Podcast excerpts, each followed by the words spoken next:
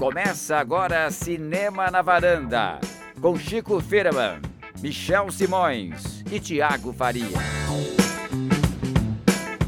Varandeiras e varandeiros, começando mais Cinema na Varanda, sou o Michel Simões, episódio de hoje número 141. Nunca te vi, sempre te amei. Hum, a gente tá falando de que? Que, que, que amor é esse? Eu vou deixar o Thiago explicar que amor é esse. Sim, antes disso, Chico Firman de volta à varanda. De volta. Ele Mas esteve- eu, eu nunca, nunca saí, na É, verdade. Esteve em É, áudios na semana Foi. passada, mas foi Você bem. É porque É. essa, essa falta do contato. Segundo- É diferente, É né? diferente. É, segundo o diferente. Rafael Argemon, tava com a voz meio sexy. Tava, tava. É, Foi eu também percebi depois que eu pausada. ouvi. Sussurros, É, gritos e sussurros. Gritos e sussurros. Chico, É, Chico, Chico Foi minha, sussurros. minha maneira de homenagear o Bergman, né? que no, né, fez 100 anos no mês passado, retrasado, sei lá. Sensacional. Michel, nunca te vi, sempre te amei. Por quê? Porque o Brasil nunca levou um Oscar. Levou um Oscar meio torto, né? Porque É. teve aquele, aquele Orfeu do Carnaval, que É, não era é brasileiro, mas e era ganhou o Oscar francês. de filme estrangeiro representando a A França. França, Então exatamente. não dá pra Era uma coprodução que a França era o principal, logo ficou com a França. Exato. Exatamente. Então, mas o Brasil sempre amou essa estatueta Uma dourada. idolatria, né? Sempre, sempre, sempre. forever. Copa do Mundo e Oscar são duas maiores idolatrias. Cris Lume! Estamos aqui para debater Brasil no Oscar. Pois é. Também para debater Benzinho. Nossa. e vamos encerrar o programa de hoje com histórias que nosso cinema não contava. Um documentário também brasileiro. Então, hoje é muito cinema brasileiro aqui na, na varanda. Certo? Exatamente. Mas antes, Chico Firman, de, de entrarmos nesses assuntos Nossa, brasileiríssimos. quem cantou a semana passada foi você? Quem cantou não teve cantoria. Não teve cantoria, Não. que, é, que tristeza. Foi mais ou menos assim. O, Chico, o Thiago acabou cantando pra ele mesmo. Afinal das Ah. contas, foi mais ou menos isso. É porque a voz do Thiago já é uma É inconfundível, cantoria, né? Já é uma É. cantoria, é uma maneira Sing de it to cantar. myself. Então, Acho que é a música errada. cantinho do ouvinte. Com o Thiago Faria. Semana passada a gente falou sobre dois filmes indies. Era o programa especial Todo Dia é Dia de Indie. Falamos do Soderbergh. Todo dia. E sobre The Rider, que no Brasil ganhou o título de Domando o Destino. Nossa. Muito bem, muito Tristeza, bem lembrado. O. Leonardo Aquino deixou um comentário lá no nosso blog cinemanavaranda.com sobre essa discussão dos filmes pequenos. Ele disse que essa discussão passa por uma melhor integração das novas tecnologias de filmagem à linguagem cinematográfica. Não é porque os celulares, o filme do Soderbergh, Distúrbio, foi feito no iPhone. Podem fazer filmes que um filme feito em celular deverá ter uma linguagem idêntica ao de um filme tradicional. Além disso, o domínio de novas tecnologias não traz necessariamente uma inovação na linguagem.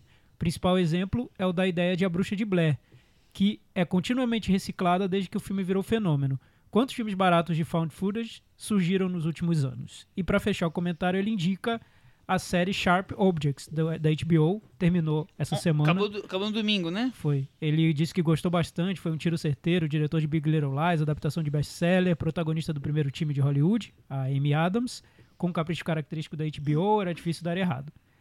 Enfim, eu já comentei um pouco sobre Sharp Objects, mas eu tô esperando terminar, concluir pra voltar Entendi. assunto. Então, você vai assim guardar eu- isso pra semana que vem Sim, sim, ou daqui a duas semanas, é isso. Mas essa história de usar A gente não viu, eu e o tecnologia- Chico não vimos nem a Cris, então É, só o Thiago pra vai falar, poder né? realmente representar-nos. Ele falou da Bruxa de Blair que usou essa coisa do.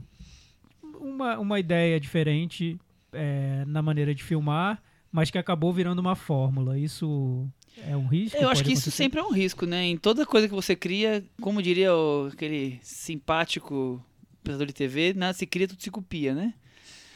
É isso, é, cada um que cria alguma coisa nova, alguém vai lá depois, vai copiando, copiando, copiando, até que a gente acha É, insuportável eu no final. a, a Bruxa de Blair eu acho um caso muito à parte, porque a Bruxa de Blair teve uma coisa. Um, Foi um conceito todo, antes né? Exatamente, antes de tudo, assim, é, antes de, de- do filme ser lançado, esse, de, de- dele ser filmado daquela maneira, eles criaram todo um processo, eles inventaram a lenda da bruxa, eles jogaram na internet como se fosse uma lenda real. Então teve uma preparação extra filme para um filme que foge realmente de todos os padrões, fugia, né?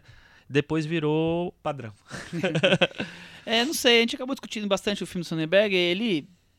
Acho que só filmar no, pelo celular não é só o padrão, né? Ele tem algumas questões estéticas ali do filme, mas que a gente já viu em outros, né? Então acho que não sei se ele é tão revolucionário assim. Acho que é só a vontade de colocar a câmera pequenininha em qualquer buraco que o fetiche novo do Sonnenberg. É, não sei, é, é o que a gente falou, acho que não se justificou o formato, acho que, enfim, sei lá. E, e uma coisa que eu, eu, eu, tinha achado, depois eu, eu, dei uma pesquisada nisso, eu tinha achado que o Soderbergh tinha, quando ele se decidiu se aposentar, era porque ele falou que não estava conseguindo encontrar financiamento para os filmes, estava difícil, mas não era. É porque ele falou que já tinha feito tudo que ele queria mesmo, já estava de boa, sabe, saco cheio e acabou, a vida é assim. Aí a vida é assim faz 10 anos quase, né? Eu, eu, concordo com ele daquela época lá, que ele podia ter se aposentado. Acho é. que ele tá. que mais, Thiago? ele, ele tá, tá ouvindo. Ele tá, certo. Ele tá ouvindo o podcast e tá provando que, olha só, viu como eu devia ter me aposentado? Steven. Lá no Twitter, o Daniel Faustino, lembra que tava fazendo a maratona da varanda? Nosso maratonista mais famoso recentemente. E aí? Ele chegou no nosso episódio agora. Chegou atual, presente, chegou. não é maravilhoso isso? É, e ele falou um pouquinho sobre o filme do Soderbergh. Ele disse lançado diretamente nas plataformas de streaming, filmado com iPhone, é aquele tipo de filme que pode ser ruim, mas a gente quer ver. É um, uma boa maneira de resumir os filmes do Soderbergh. Ele faz projetos que são tão chamativos que a gente quer ver, mesmo sabendo que o filme que não é vai dar essa, esse resultado todo. Não sei se eu concordo tanto, viu? Porque eu acho assim. É que eu digo, Chico, que Já... esse, esse eu gostaria de ter visto por ter sido feito no iPhone. Ah, isso não me chamou a atenção pro Não? filme, não. Eu, eu- eu- quando a gente decidiu que ia ser pauta, eu falei, beleza, vamos ver Soderbergh e tal, é um diretor que já tem, teve coisas legais ao longo da carreira, teve muita cagada também, mas, enfim, acho que vale a pena, acho que é um tema legal de ser discutido, mas, assim, interesse pelo filme não tinha muito, não. E a minha vontade de ver, que já não era tão, tão grande, depois de 15 minutos de filme, eu já, já tinha sumido, desaparecido. Maravilha, então. É, Temos mais comentários? Temos um comentário. A Clarice Menezes Vieira mandou e-mail pra gente. Ela já mandou já uns dois ou três e-mails. É- Clássica, hein, Cla- Clarice? É. Manda e-mail. Você vê que arrasou. vale por todos os caminhos. O que É. vale é se comunicar com a gente. Ela fala de vários episódios do, do Totoro com Ozon. É, mas eu, falando do último especificamente, ela diz que fecho totalmente com a impressão de que o cinema de Sonnenberg é meio Frankenstein. De qualquer forma, ouvir vocês falando sobre sexo mentido videotape e me levou a revê-lo nessa semana. E aí disse que reviu e que é, até não, não gostou tanto assim, achou que o filme envelheceu mal, que além do penteado do James Spader e da calça semi-bag, os personagens são rasos demais. e sobre o distúrbio, ela, ela disse que achou todos os nossos comentários pertinentes e que lembrou a ela aquela coisa de classe média rica ir comer em botequim popular e fingir que gosta pra parecer que é pobre. É isso. Legal, maravilhoso o comentário. E ela Eu deixou sempre uma lembro última do- observaçãozinha falando, Chico, achou mais um da espécie que nem ela, que gostam de diamantes passageiros. Olha, Cam, já é minha. Minha brother. Já, Ouvinte- já tá no meu, no meu time do, do, do- no The Voice. Pois é, não, eu, eu revi também, há não muito tempo, o Sexo, Mentiras e Videotape, também achei um pouco datado, viu?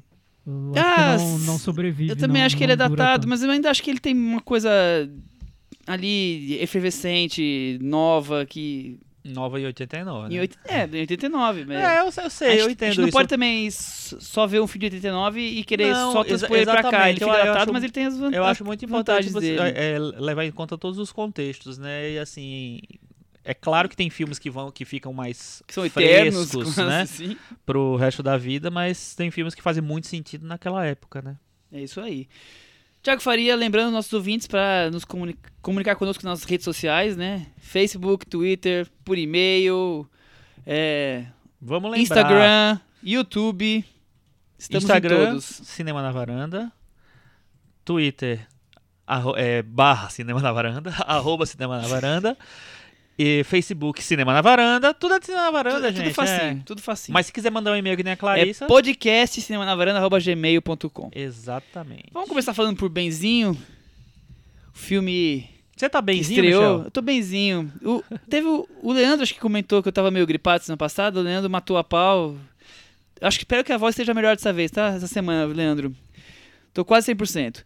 Vamos falar de Benzinho, filme dirigido pelo Gustavo Pizzi, que foi diretor de Riscado. Mas antes de eu pedir a opinião de vocês sobre Riscado, acho que é bom falar que ele é. Ele tem uma parceria aí de longa data com a atriz Karine Telles, porque eles eram casados. Isso. Eles escreveram o roteiro tanto do filme Benzinho quanto de Riscado, e aí ele assumiu a direção dos dois e ela foi protagonista dos dois. Então acho que vale falar que é uma construção aí em conjunto de um casal que Meio virou em- esse casal e continuou mesmo assim trabalhando. É, meio em família, né? Riscado, Chico Firman. O que, que você acha de riscado? Eu gostei quando eu vi o, o filme. Inclusive, a Karine Telles me, me surpreendeu muito naquele, naquele ano lá. Eu- foi uma das minhas atrizes favoritas. 2010, se não me engano. 2010. E o, eu acho o filme bem interessante, assim, dentro do que o cinema brasileiro estava produzindo ali, eu acho um dos filmes mais interessantes daquele, daquele período. Antes do Riscado, ele fez um documentário em longa-metragem chamado é, Pretérito Perfeito, que também é interessante. É, então esse, esse já é o terceiro longa dele, na verdade. Legal. assim. E, E, Michel, conhece? vale dizer que o Benzinho estreou no Festival de Sundance. Sim, sim, sim. Na competição mundial de ficções e foi muito bem recebido pela crítica, pelo público. Super elogiado desde que passou em Sundance. É, depois ele passou em seguiu outros festivais, ganhou o prêmio de melhor filme latino-americano. Agora eu não vou lembrar qual, qual festival, mas ele tá. s- Desde que ele começou a carreira em Sundance, ele tem sido bem elogiado. Ele estreou na Espanha faz três semanas. E eu li críticas na Espanha, eu vi podcast de, de cri- de cinema espanhol, super elogiado. Então o filme chegou com uma expectativa internacional talvez maior até do que nacional. Acho que a gente, aqui o Brasil não estava se falando muito desse filme e lá fora não estava É. bombando, mas tinha um comentário bem positivo. Aliás, Michel, uma pergunta, já que você ouviu os podcasts na Espanha, o filme está sendo bem recebido lá? Como Bem- eles estão recebendo o Super filme? bem recebido. Eu ouvi dois podcasts na, na Espanha, diferentes, o Caderno Ser e o da. Esqueci o nome da. uma RTP, acho que se não me engano, uma rádio espanhola. E os dois super elogiando o filme, a, a coisa da- do relacionamento. Nós não falamos bastante do filme, mas assim, Esse super elogiado, é, do esse lado prêmio- emotivo, assim. Esse prêmio que você falou de melhor filme ibero-americano foi na, em, num festival da Espanha, em Málaga. Ah, foi em Málaga. E ele também é, tá com 81 no Metacritic. Não, ele foi. tá em Sundance foi super bem, foi um dos cotado. filmes mais elogiados. É, E aí, ele chega agora aqui ao Brasil, depois de finalizar ganhando quatro Kikitos. Que teve o Festival de Gramado semana passada, ganhou quatro Kikitos, Uhum. mas não ganhou o melhor filme. O melhor filme é o filme que vai estrear na semana que vem, o Ferrugem. Isso. Ele ganhou melhor atriz, melhor atriz coadjuvante. Karine Telles e Adriana Esteves. Isso. E é, o prêmio da crítica também, né? E, E o também prêmio do público. o prêmio do público, exatamente. É isso. Então, do- dos três prêmios principais, vamos dizer assim, principais no sentido de ser melhor filme, ele ganhou dois, né? Ele só não ganhou o do júri, que foi o Ferrugem, que é o principal de verdade. Mas ele ganhou do público e da crítica também.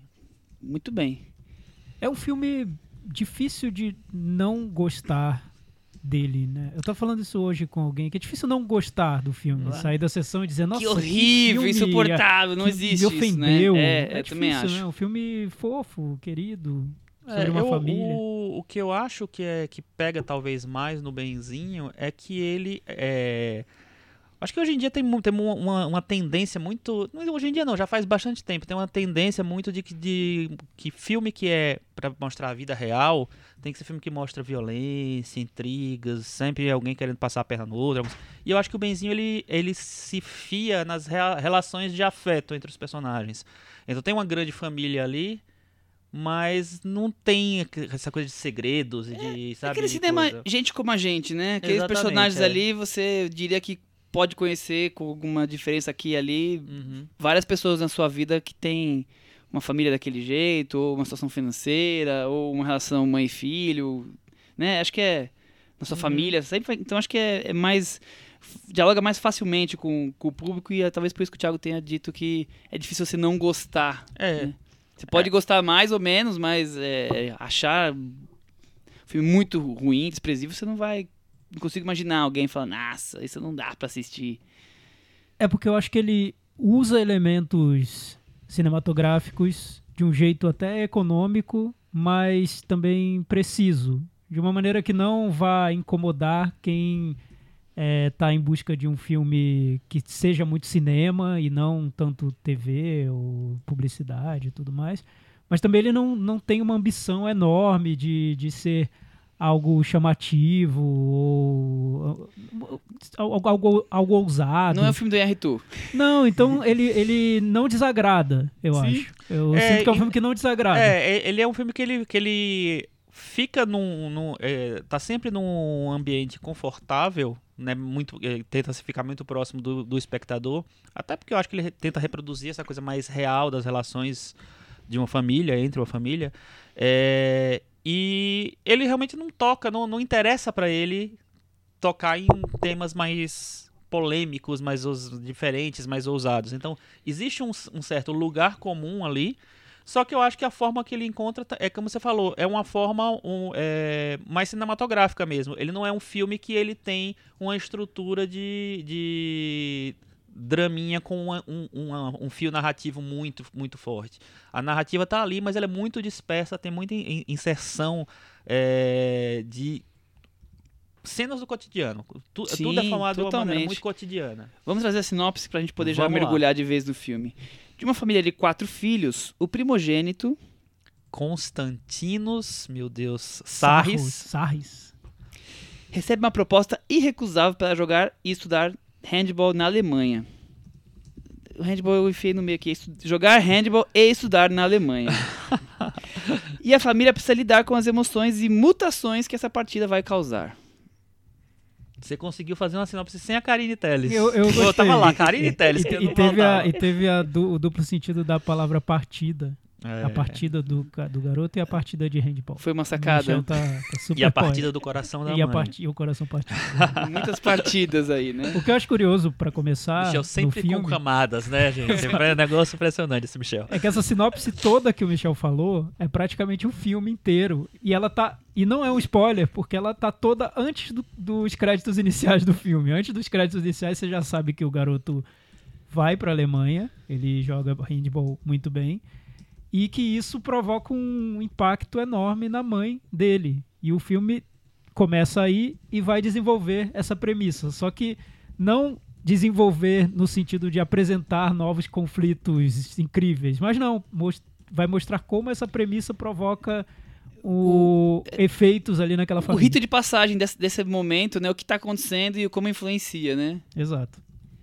Que é corajoso, né? Você praticamente esgotar o conflito do filme antes dos créditos iniciais. Não, é é- praticamente o que ele faz. É, su- é realmente super corajoso, porque é, a, a proposta dele eu acho que é justamente mostrar o impacto de- dessa, des- dessa, dessa coisa na família ali. Então, o, é muito mais acompanhar o que cada um sente ali, principalmente a mãe, é, em vez de criar um mistériozinho do que vai acontecer, enfim, não tem essa, não tem essa estrutura clássica de, de, de filme, de um filme, um filme dramático, né?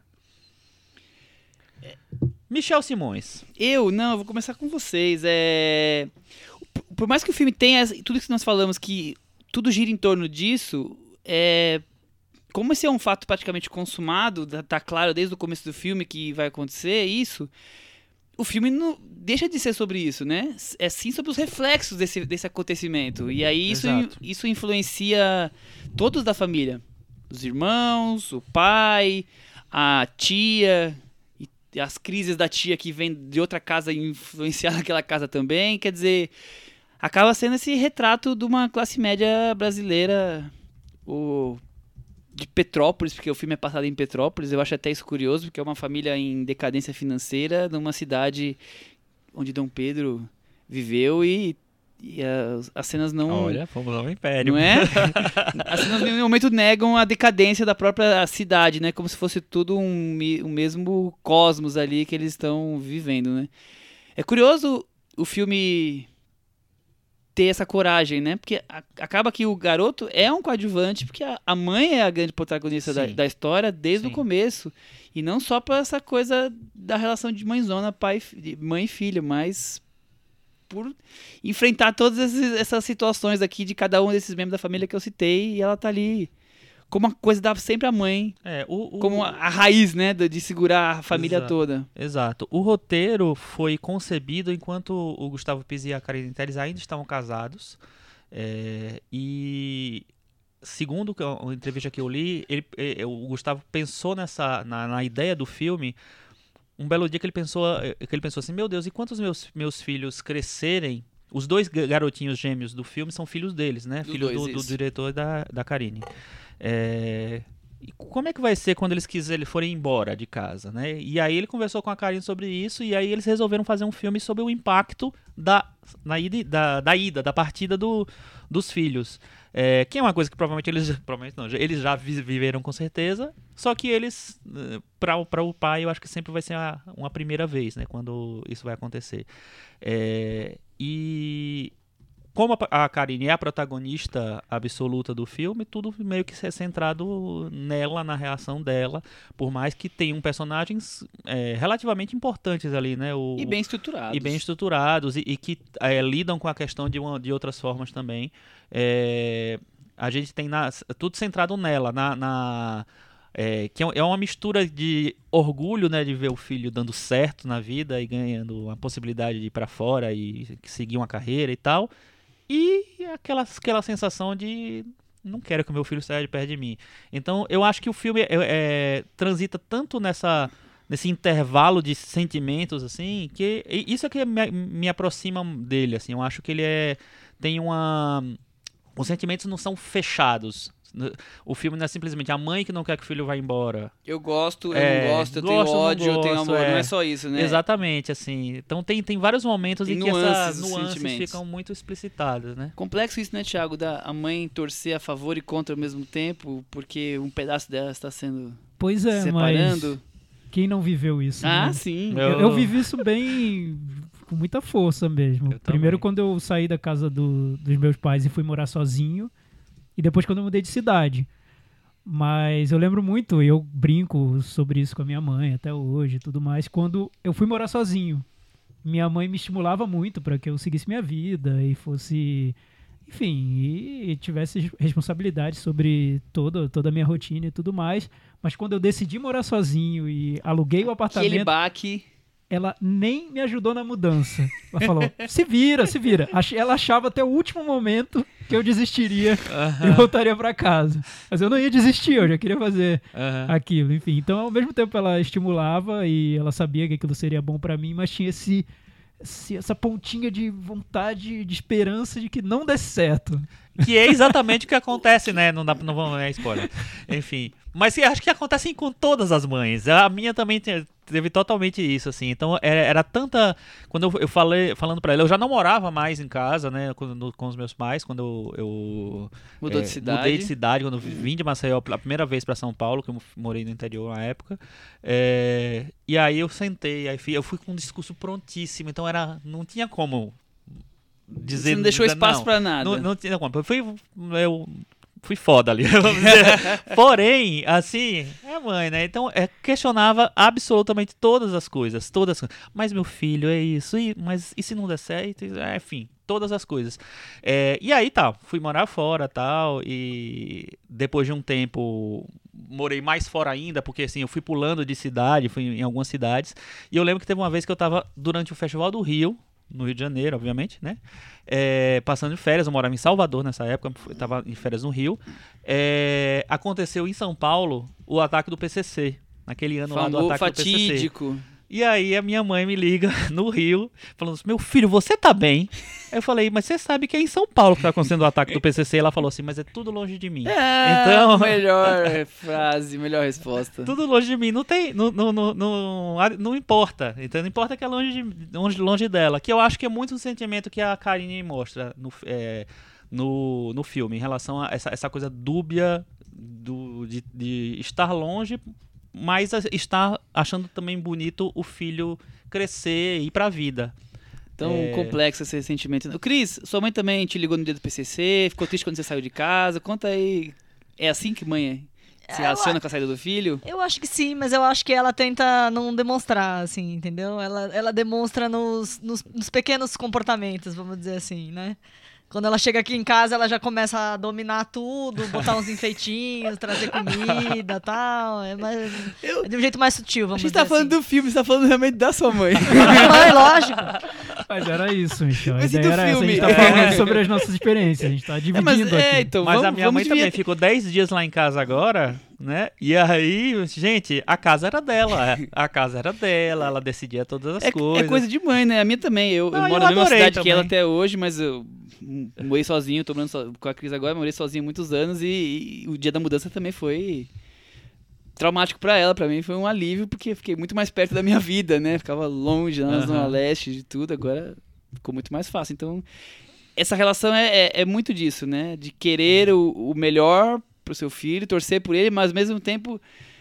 Se, se não der certo, melhor que tá aqui comigo, né? Fica aqui debaixo do meu, da minha É. asa, né? Eu acho que o filme traduz isso muito com, com muita espontaneidade e muito de uma maneira muito natural. É, eu me identifiquei várias vezes com várias cenas, com vários momentos assim é, do- da, da história do filme e acho que a Karine, acho que ela é uma das grandes interpretações do ano pra mim. Femininas, eu acho ela entrega o personagem, ela vive o personagem com a Ela- verdade. Ela domina sabe? o filme, né? Acho Ela que é inegável. É, é um filme meio que pra ela, vamos dizer assim, talvez.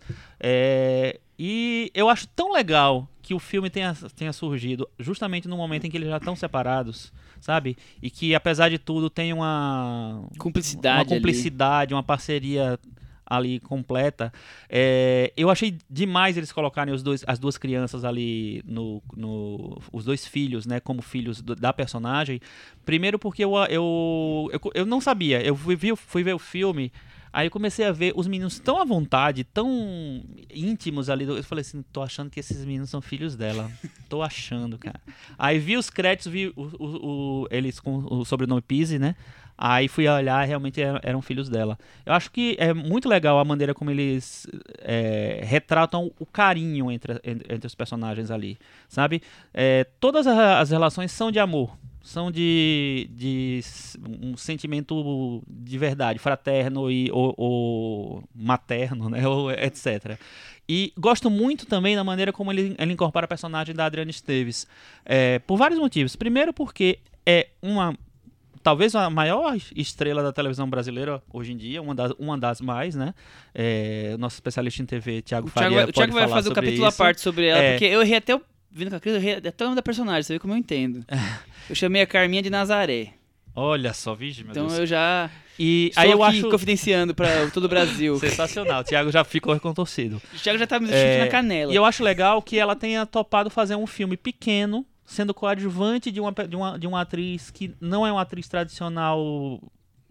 De da- da repercussão dramaturgia, global, é. digamos assim. Tem pouquíssimas co- coisas é, de televisão. Acho que ela só fez uma novela, eu acho, né? E uma atriz mais de cinema e tal. Eu acho muito, muito é, é legal dela se ficar. Vou ficar nesse papel de coadjuvante, que eu acho que ela faz muito bem, realmente, também. É, e fora isso, eu acho que também a relação dela com coisa, quando eu pensei, ah, ela tem um marido que, daqui tem problema e tal, não sei o que lá, vai ter uma coisa meio maniqueísta aí. Não acho, acho que eles tra ele trabalha muito bem essa relação. Tanto o carinho dela com a, com a irmã, a integração dela com a família toda. É, Afinal, o filme é, uma, é um grande almoço de domingo, né? Sim, é, é Na- Chico, eu na beira da concordo. praia. Eu concordo totalmente com você. Hum, eu acho que o filme acerta muito na encenação de tudo. É, os atores estão todos muito críveis nos papéis, inclusive a Adriana Esteves, que poderia estar bem deslocada, né? Porque Uhum. a gente vê todo dia na televisão, então... Papéis mais exagerados, É, talvez. Mas não, ela tá muito integrada àquela família.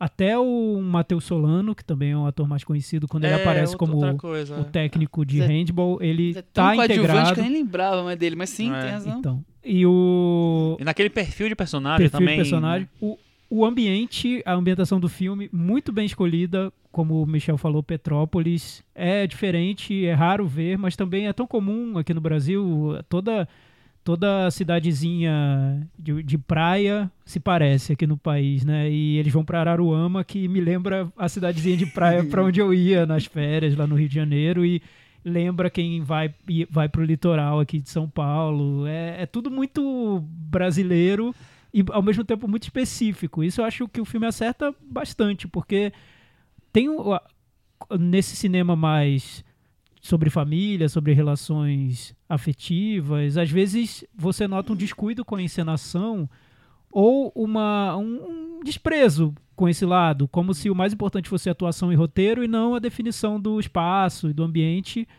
É, me vem à mente muito o cinema da Lais Bodansky, que eu critiquei exatamente por isso, que eu pensava, ela define bem os personagens, define as tramas, mas o ambiente onde esses personagens ocupam me parece muito asséptico mesmo, parece que tão, eles estão dentro de um estúdio. Uhum. Nesse caso do Benzinho, não. Você vê que é uma realidade ali. Eles estão ocupando um lugar no Brasil, enfim. É, isso, isso eu gostei muito no filme. Como ele usa a trilha é também de um jeito quase sempre muito sutil, mas quando precisa ser mais, mais é, didático, até mais pontual, a trilha aparece de um jeito bem é, tocante mesmo, principalmente na sequência final. Então eu, eu, eu vejo um filme que não desliza em nada como ele poderia ter deslizado.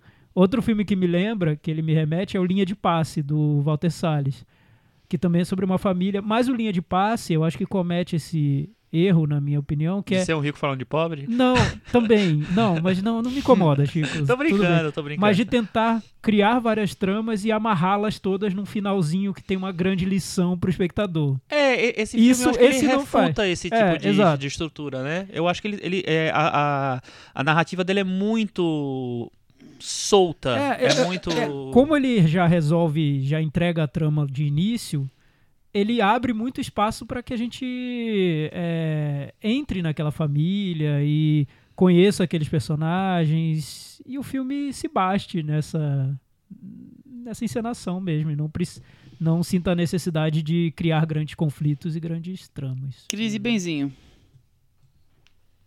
E benzinho. Eu gosto de várias coisas do filme. Acho que a Karina Telles está realmente muito bem. Mas eu, eu- eu- me incomoda um pouco a estética visual dele. Eu acho que ele tem uma característica de ser tão sensível nas relações, tão, sei lá, bem construído nas, nas pequenas cenas. Hum, Mas eu não gosto um pouco do, do, do jeito da fotografia meio certinha, meio posada. Eu acho que ela podia ser mais, mais suja. Mais perto do que os personagens. Eu acho ela um, um pouquinho ensinada, a luz um pouco teatralizada, assim, às vezes, a fotografia um pouquinho meio quadradinha. Eu acho que ela podia conversar melhor com o. Com, com essa coisa de ser mais sensível, mais, eh, ter um foco no, no menor, né? Do- do- do drama dos personagens. Outra coisa que me faz perder um pouco o foco, a Carminha, ela tá muito bem, mas eu fico com uma tendência a querer prestar atenção no, no, no que ela tá fazendo e achar em que algum momento ia acontecer alguma coisa em que ela ia se tornar muito mais protagonista, mas acho que isso talvez seja um, um olhar nosso, né? Um olhar meu. A tendência, a tendência é, se você ter um olhar mais equilibrado para todos os personagens, ela vai estar lá mais, mais equilibrada. É, mas no, no, no- geral, no todo, eu, eu- gosto. Eu gosto dessa, dessa tentativa de trazer, dar uma forma para uma história mais un- universal, mas que ao mesmo tempo consegue conversar com esse jeitinho brasileiro, com esse jeitinho da, da, da, mãe, da mãe, assim. Então ela consegue ter o micro e ela consegue ter o, o macro, assim. Eu acho que isso é o mais bacana do filme. Eu, eu gosto do filme, mas é um filme que não me encanta. E eu queria muito ficar encantado pelo filme, até porque eu tenho visto bastante, bastante gente elogiando. Chico fez um texto excelente, quem quiser ver na internet, no, no blog Filmes do Chico, um, um texto ótimo. É, eu sinto que quando o filme trata das cenas de cotidiano, ele vai ele me pega muito bem. Aquela cena, por exemplo, do irmão dando de comer para os irmãos menores. Cara, eu adoro Eu adoro cena. aquele tipo de cena. Não só É. aquela, mas cenas Aham. parecidas com aquela. Os irmãos discutindo no quarto, quem vai ficar com o beliche, sabe? Coisas Uhum. pequenininhas, eu acho ótimas.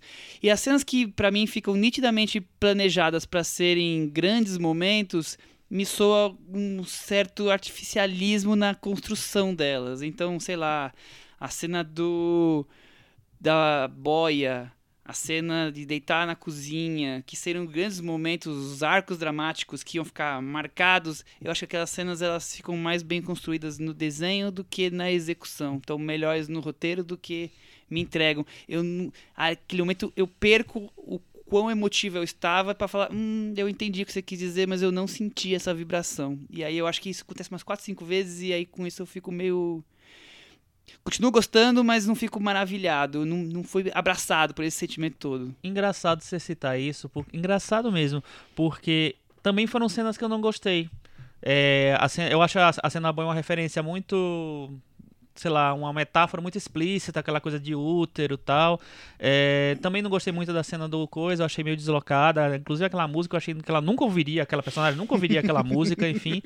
Mas é engraçado, eu tive um envolvimento emocional com o filme tão grande que essas cenas eu nem lembrava mais quando. é, a cena da boia, tudo bem, porque te- eu até botei no, na, na foto do meu, do meu É um post dos e tal. posters, né? Mas, que é, visualmente é bonita mesmo, mas eu, é, sabe, não, nem ficou. Quando eu fui escrever sobre o filme, não Eu, eu não acho ficou. isso também. Eu acho que tem uma- um, um punhadinho ali, uma meia dúzia de cenas que são muito estéticas, que pra mim dão uma quebrada, assim. Que Uhum. são muito certinhas. Aquela coisa da janela no central, com a escada, aquele céu um pouco azulado, aquele, todo mundo perfilado na hora da entrada, aquela primeira cena antes de começar me lembrou o palhaço. Todo mundo certinho, na fileirinha indiana, né? Assim, de, Aquela quase pra pra farofada, né? praia.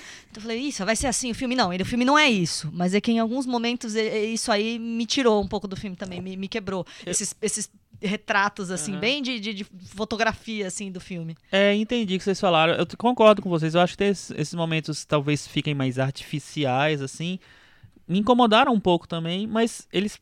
se- O, o todo foi engolido pelo. Foi, foi, eles engoliram, foi, foi- foi- eles foram engolidos pelo todo. Mas Eu- isso não é uma. Pensando aqui, não é uma estética Sundance? Sim. filme fofo. Me Talvez. lembrou Possível, Miss Sunshine. possível. Talvez, é. sim. Que Pequena Miss Sunshine Porque isso é Sundance é isso, né? Tenta ser ônibus. meio raw e de repente faz um, É, uma, e tem uma um foto plano, pro Instagram. um assim. plano bonito. Então, mas, meio Wes Anderson. Exatamente. mas, mas exatamente. um plano mas sabe o, fofo. que eu, o que eu acho? E nesse tem, tem uns Tem, três, quatro é. planos fofos. Cena- agora você me lembrou, realmente eu tinha esquecido, acho que meu cérebro tá cada vez mais deletando rapidamente, jogando na lixeira as O cenas que não ruins. interessava. Que a cena dos dois no chão eu também achei É, muito então, fraca. é. E a cena da boia eu também acho que é só pra ilustrar o É. trailer do filme, enfim. Fazer aquele pôster maravilhoso, que é lindo mesmo. É, mas o que eu acho interessante é que é um filme que ele podia ficar refém des- dessas coisas e eu acho que ele não fica. eu Não, acho não que ele não é fica. um filme Não, não, de... ele não chega a ser o palhaço, porque o palhaço fica refém disso aí. É, É, um mas negócio impressionante.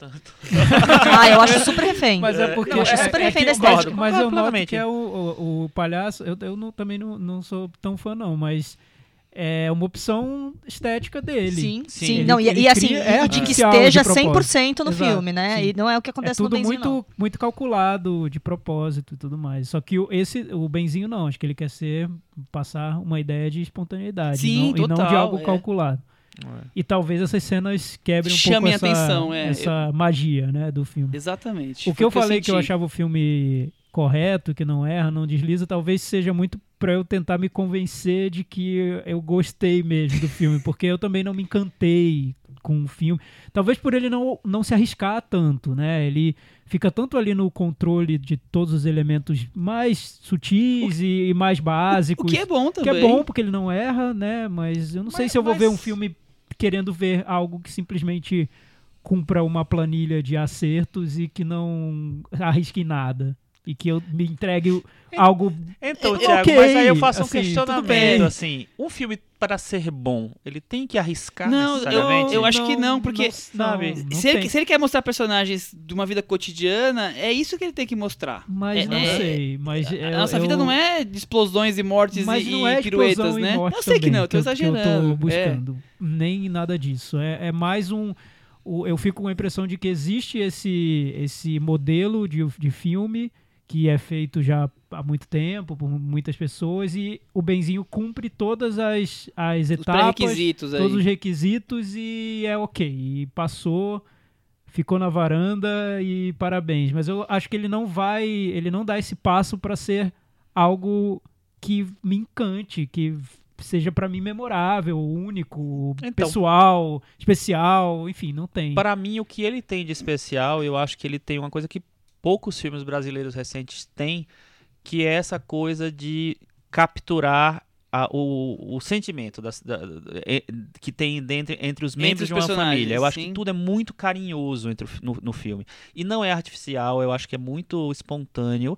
É, não é encenado demais, sabe? Não, não, não existe um não existe muita dramaturgia ali. Eu acho que tudo é muito é, encenado de uma maneira muito leve. É, e ele quer ser leve mesmo. Ele quer ser leve sem, sem deixar de ser sério. Eu acho que ele consegue isso. É, porque, tipo assim, o Canastra Suja. Você chegou a ver? Canastra Vi, Suja? vi. O Canastra Suja é um filme que eu acho até bem articulado. Só que eu acho que ele, te- ele tem tanto texto, ele tem tanta. Tem tanto. em- em- o, o roteiro é tão engendrado, é tão cheio de. Nesse de- ponto é o contrário, ele é planejado demais e sentimental de É- menos. Exatamente, assim, eu acho que é até a- a- é um filme que eu acho que passa pra mim na minha, na minha média, mas não, ele vai ficar longe do que do que consegue assim, é em relação Benzinho consegue. Benzinho pra mim consegue. Sim. Consegue inclusive mais do que alguns filmes como por exemplo o que o que horas ela volta, que é um filme que ele eu acho que ele é, ele é muito é, funciona muito bem ah, na, na, na, proposta que ele, que ele faz, na, nessa coisa de entrar numa coisa social que ele entra. É, mas o, essa, esse retrato do carinho, assim, eu acho que falta um pouco no filme.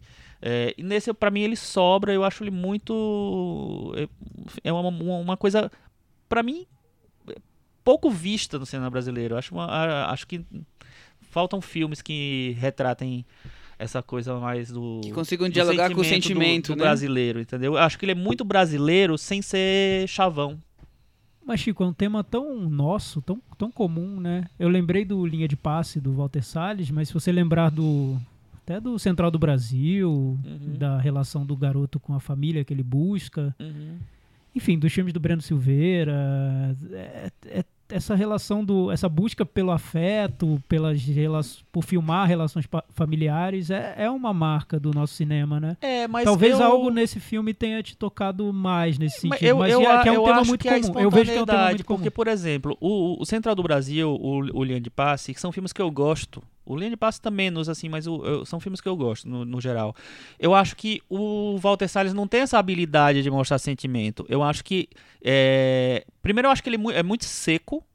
E, e, quando ele vai, ele tenta emocionar, ele exagera. Eu, eu, eu, lembro que na época do que eu vi o Central do Brasil, eu nem achei tão boa a interpretação da Fernanda Montenegro, porque eu acho que a, existem cenas muito de atriz ali, sabe? Muito é, encenadas para ser a grande cena. E esse filme, para mim, ele nega a grande cena. Ele não quer ter grande cena. Ele, é, mesmo nas, nas, cenas maiores, que existem umas cenas maiores, tipo a cena do desfile, é, é para ser uma grande cena, eu acho que é, é, a cena é filmada, é projetada de uma maneira tão é, espontânea e tão natural que ele foge dessa coisa da, da, dessa é, desse peso pra, que, é, que o, o, Walter Salles dá, por exemplo, para a cena do, da Dora no ônibus no, no Central do Brasil indo embora.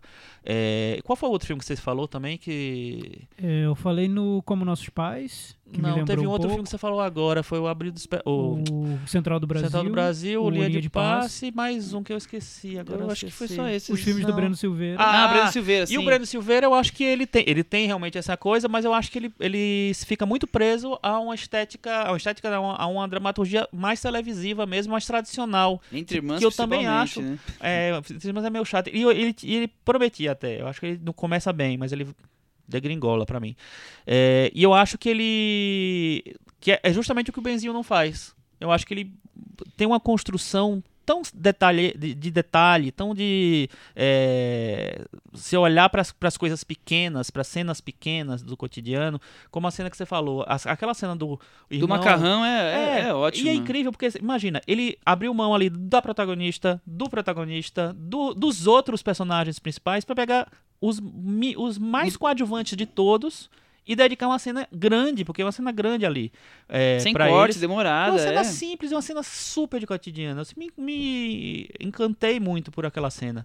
Mas é, tudo bem, eu acho que é, é um filme que bate para as pessoas diferente, né? Não, claro, todo filme bate diferente, sim, né? Mas, sim, enfim. sim. acho que e mais que ainda é tão aberto pela questão É. do sentimento, né? Sim. Cada um vai, vai se ligar com o sentimento, porque é o que o Chico falou. Eu acho que Uhum. todos os filmes que a gente citou aqui, ele é o que tem um sentimento mais forte mesmo. Mesmo Central do Brasil. É, eu não sei. Eu acho que. Eu não sei. Ou pelo menos. Aí talvez ele seja de cada um, é, né? é porque, por exemplo, o Chico falou no Que Horas Ela Volta, o Que Horas Ela Volta, eu, eu noto vários defeitos no filme, em, em todos os níveis, mas sentimental, o efeito sentimental que ele provocou em mim foi muito maior do que o Benzinho. Sim, em mim Em também. certos momentos eu, eu via essa situação Você da chorou, realidade né? de uma Fala sério. empregada no, dentro de uma casa e, enfim. É muito brasileiro também. Então eu via todos os defeitos do filme, mas o filme me tocava. Isso acontece muito comigo em filme brasileiro. Quando a gente falou sobre cinema brasileiro, som ao redor, a gente falou sobre isso. Como o filme brasileiro vai lá no, em questões muito no nosso particulares. âmago, né? porque é, é nosso, É, né? E o Benzinho, eu, eu tive uma realidade muito parecida com a dessa família quando eu morava no Rio. Eu não morava em Petrópolis, mas em Campo Grande. E eu não. Não foi um filme que provo- provocou essa conexão toda pra mim. Não sei. Talvez por esses momentos pontuais um pouco forçados, em que o filme busca esse.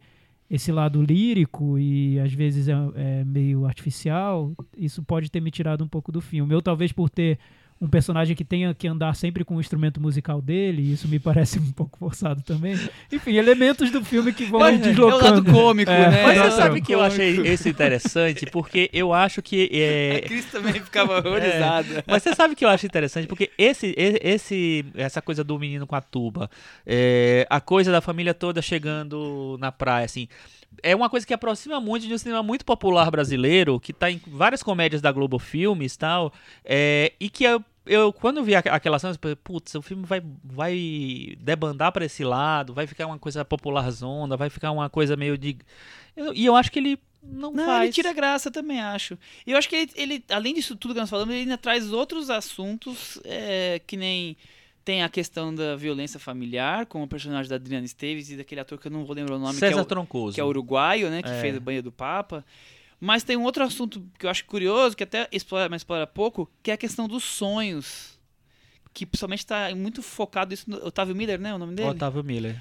nessa coisa do estou aqui fechando o meu, o meu comércio, tá tudo indo para as cucuia, mas olha, eu tenho um sonho que nós vamos ficar ricos fazendo isso, eu não vou entrar em mais detalhes, mas assim, aquele cara tão sonhador que agora É. tudo vai se resolver com uma simples mudança, assim. Eu acho isso tão, tão presente na realidade brasileira e É. Foi outra coisa que me- poucas vezes me... a gente vê isso destacado dessa forma, né? Foi outra coisa que me aproximou muito do filme, porque meu pai tinha uma coisa disso. Ele, ele nunca teve assim nesse, nesse, é, é, nessa situação do personagem do Otávio Emília, mas meu pai tinha uma coisa de ficar fazendo planos o tempo inteiro. Sempre tinha um Nossa. grande plano. Meu pai é me- É. era mecânico, ele está aposentado e Aham. ele sempre sonhava em comprar um terreno, ele ia fazer a oficina mecânica embaixo e a nossa casa em cima. Uhum. E eu vi esse, de- esse desenho desse terreno sendo feito na minha frente enquanto eu jantava em 2.500 endereços em cidades diferentes, inclusive. Aham. E eu ficava olhando para aquilo, até chegou um ponto que eu cresci mais e falei assim, isso aí nunca vai acontecer. Pensava comigo mesmo, eu não falava, né? E realmente nunca aconteceu. Meu pai tinha uma coisa de desenhar plantas também, é um negócio impressionante. Era um- uma paixão. Então eu, eu via do meu isso. pai também. Olha aí. ó. É. Olha como o filme mostra Da- os nossos daria, pais. daria um filme o, o momento que a família toda decidiu abrir uma fábrica de batata frita. Foi incrível. É, Eu cortei muita batata. E a gente ganhava os sacos de maravilhoso. Sensacional. Até o dia em que eles descobriram que teriam que competir com a Elma Chips. Mas detalhe. Ninguém pensou nesse ponto na hora, né? Ah, vamos, vamos que sonhar, legal. vamos seguir em frente. Ô, Cris, aquela casa podia ir, no, fazendo um lado cômico, podia ir pro programa do Luciano Huck? Ah, podia, né? Aquela hora, aquela hora que o muro cai é demais. Luciano Mas também, Huck, né? Luciano Huck abreviaria a trama do filme. Né? Ah, terminaria certeza. rapidamente. Como é que Não. chama? Eu não sei como é que chama o quadro do programa do Luciano Huck. Ah, sei lá. E o, o- o Luciano Huck ainda faria um- um- uma coisa péssima, que é usar a trilha sonora de uma maneira drástica, né? Mudaria muito a Enfim. trilha sonora Eu, do filme. eu achei muito um dia casa cai sem limites. Eles estavam estavam exagerando um pouco na, na dose aqui. Mas, Mas é tudo muito- bem, mas essa tudo ligação do, do morador do Rio de Janeiro com a casa de praia, o filme mostra muito bem. Ah, isso é sim, muito, isso isso é é muito muito comum. legal. É muito É. comum. Todo mundo adora a casa de praia. E se desfazer da casa de praia. é- Aí a É casa o- caindo aos pedaços, lá no fim do mundo, enfim. E- mas é ótimo. Vamos pro Metavaranda? Vamos lá. Vamos. E aí, Chico? Bem, hoje ele vai ficar com oito. Hoje ele vai ficar com 8. No meu ele vai ficar com 6 hoje, Thiago. É, eu vou dar 6,5, tá? E aí, Cris Lume? Seis. Com isso, ele ficou com 66 no Metavaranda. Está super bem convidado para o churrasco de farofa na praia da varanda. O almoço da- de família da varanda. do. Exatamente.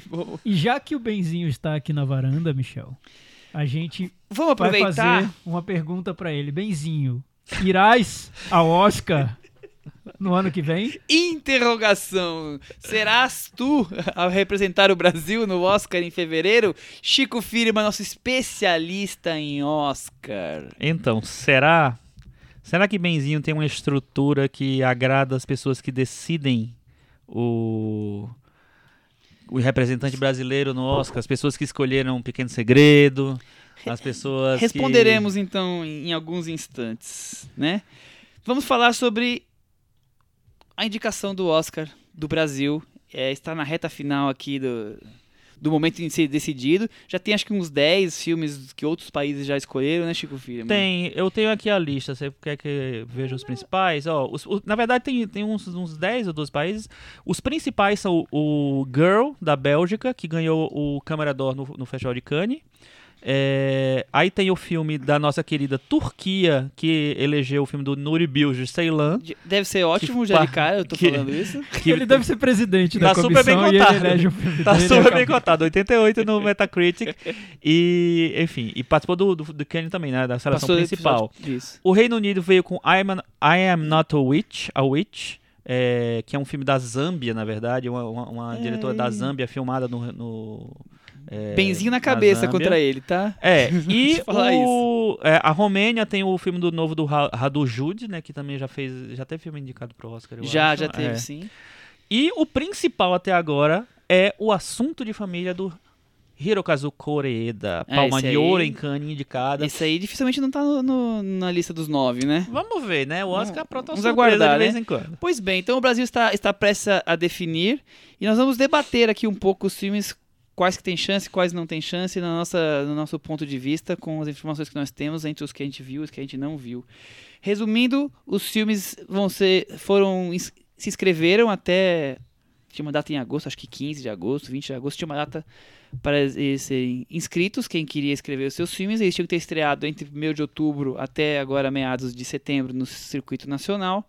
E dia 11 de setembro, a comissão vai definir entre os 22 inscritos qual será o Número escolhido. recorde. Primeira vez que chega a tantos inscritos.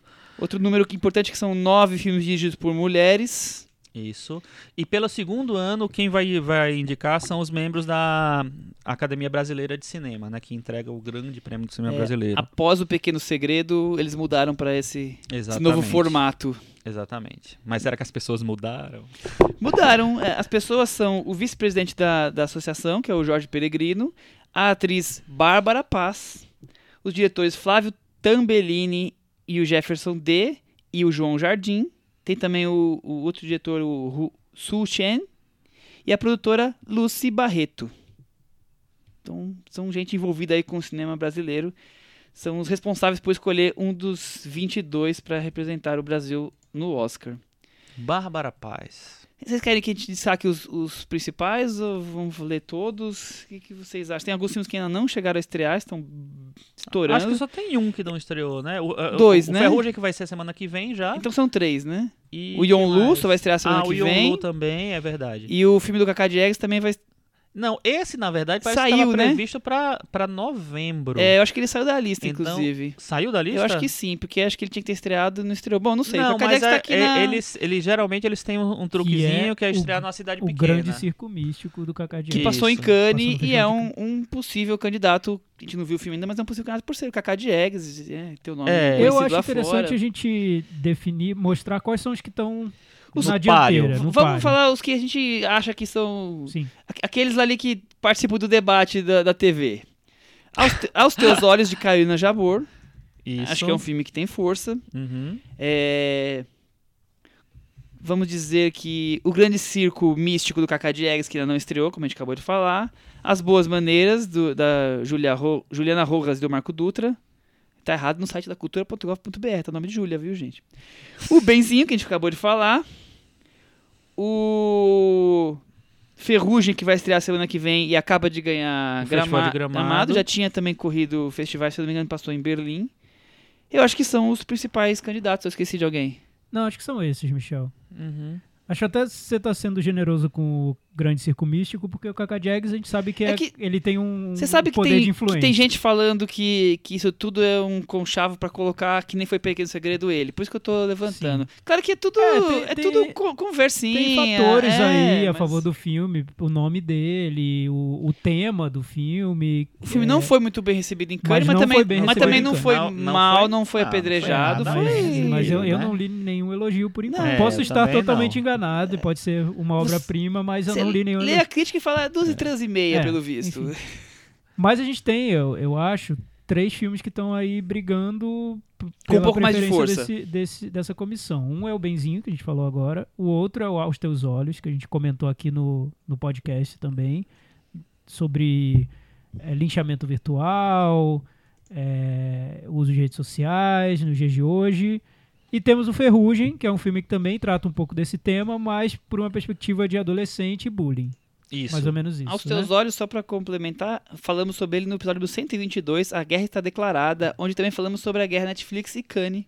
Sim. Olha, o episódio, episódio favorito do nosso amigo Dani- Daniel. Daniel Faustino. Faustino, que fez a maratona da varanda. Exatamente. Então continua, Thiago, desculpa te cortar. Então, é, eu acho que são os filmes com, com mais chances de entrar. O, o Ferrugem tem essa vantagem de ter sido muito elogiado no Festival de Sundance, e Sundance é uma das portas para o Oscar, não tem como fugir dele. Já o Aos Teus Olhos e o Ferrugem, eles ganham esse... é, Você falou o Ferrugem, foi elogiado em Sundance. Foi o Benzinho, que foi Benzinho, elogiado em. Isso, Sundance. benzinho. E o Ferrugem aos Teus Olhos tem essa vantagem do é, temática mesmo, de tratar de assuntos que estão muito em alta e talvez isso conte a favor dos filmes. O Chico viu o Ferrugem. É, eu assisti o Ferrugem hoje, inclusive. E você acha que imprensa. tem chances? Eu acho que é um filme que ele tem um, um- um tema muito, muito atual, vamos dizer assim. O Ferrugem né? também passou em muito, Sundance, muito tá? próximo. Como o Thiago comentou, É. tem razão. Não, mas ele é porque Eu queria na falar final ele tava O benzinho, tá, é. entendi. E, é, e, e apesar de ele ter essa coisa mais, mais popular, o filme é dividido, bem dividido mesmo, parte 1 e parte 2. É, a parte 1 é um pouco mais, é, digamos, uma narrativa mais convencional, a parte 2 é um pouco mais autoral, mais próxima de, do, do cinema que o Ali Muritiba já fazia. Então, Falaremos sobre isso semana que vem. falaremos sobre isso Já semana que vem. combinado. Então, é um filme que, teoricamente, ele, ele pega pelo tema, tem o apoio da Globo Filmes, ou seja, dá uma projeção para o filme. Eles já anunciaram, inclusive, que daqui a cinco meses e meio, se não me engano, o filme já vai passar na Globo. Então, é, tem um apoio forte de Globo Filmes aí. É, e o. Enfim, e tem uma carga autoral também. Então, seria um. um- se for indicado o Ferrugem, seria um filme que, é, a princípio, teria chances, porque tem uma projeção de, de festival, porque tem uma, uma, uma temática que está sendo comentada. E tem uma, uma, um, uma co- um caráter mais autoral. É, lembrando que há, há acho que umas duas semanas ou três semanas, quando o Animal Cordial foi, foi Estreou. estreou, o produtor, né, o Rodrigo Teixeira, falou que conversou com, com pessoas A Anima Cordial da tá, na, academia. tá na lista também. Tá na lista também, tem, não tem muitas chances, né?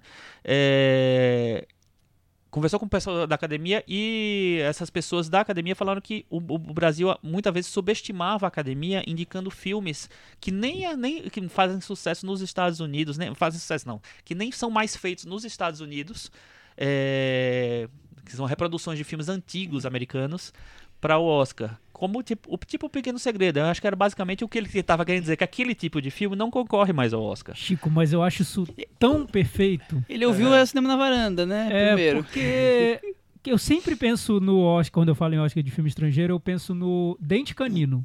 Filme grego do Yorgos Lanthimos, indicado ao Oscar, foi até os cinco, foi lá Sim, pra foi, competir.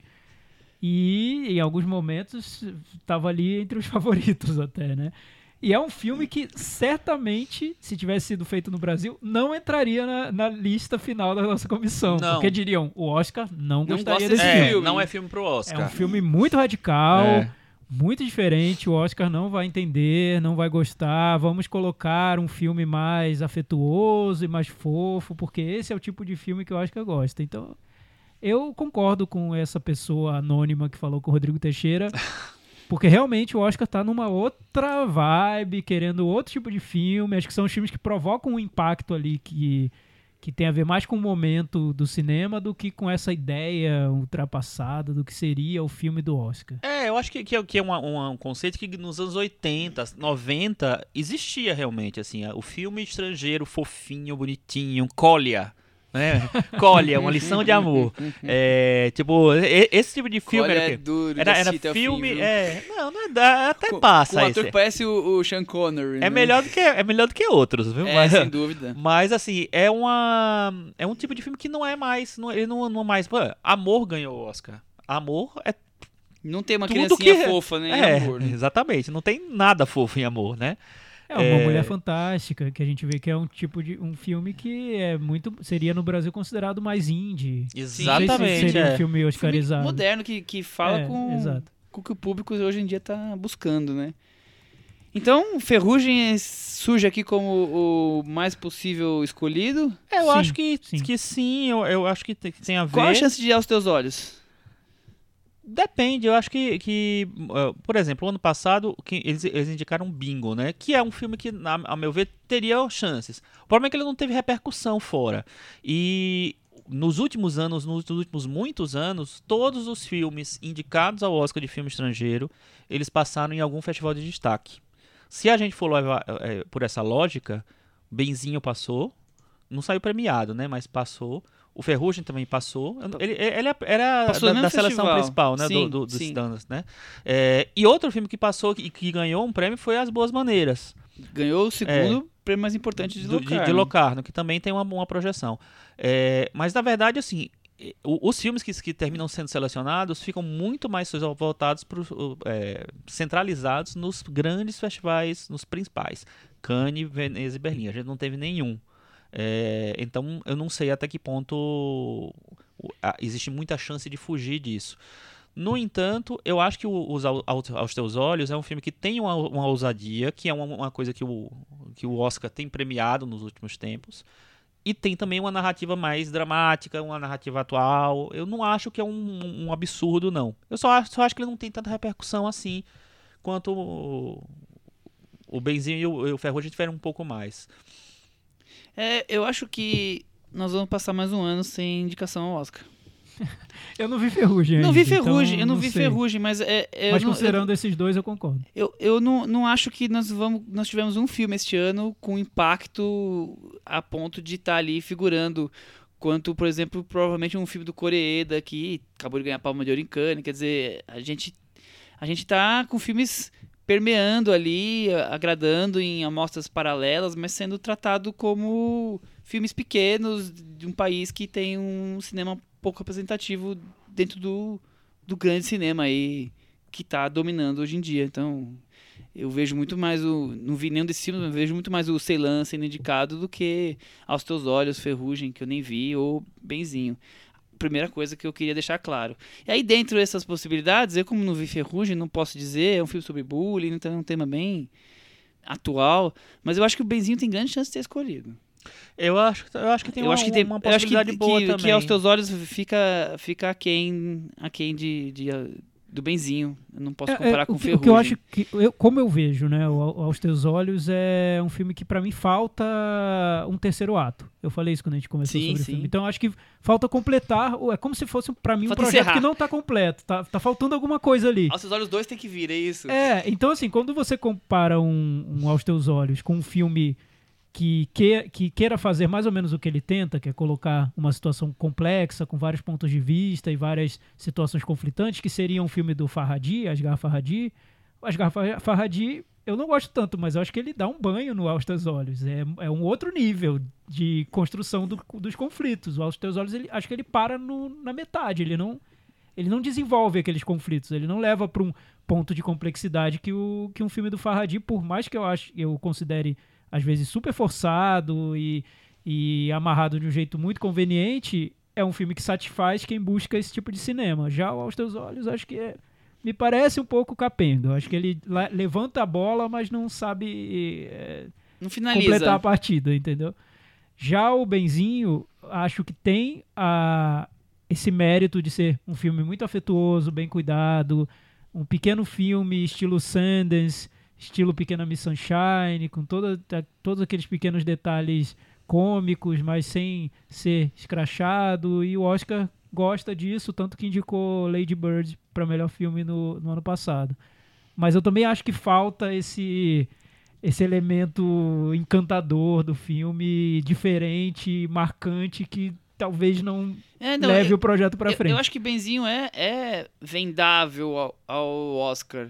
Eu só acho que perto de- dos outros 50 que indicados vão ter 5 ou 90. 6, 90, vão ter 5 ou 6, 10 que vão ter tido uma repercussão muito maior. E esses filmes têm que ter um, um chamariz, eu noto isso cada vez mais. Por exemplo, A Mulher Fantástica, o chamariz foi a atriz trans. Então, Claramente. E, e é um filme que ganhou prêmio em Berlim, que foi Sim. destacado desde que passou em Berlim, assim, ficou super falado o ano inteiro. É, é- nós temos que entender que o Oscar hoje em dia, esses tipos de filme que são os que ficam ali. É uma raridade, um filme pequeno que passou despercebido que é escolhido. São os principais filmes realmente do ano. É por ali que tá acontecendo. Então, a gente não teve. O filme mais próximo que a gente teve foi o, Os Boas Maneiras, que estreou em Locarno do ano passado, né?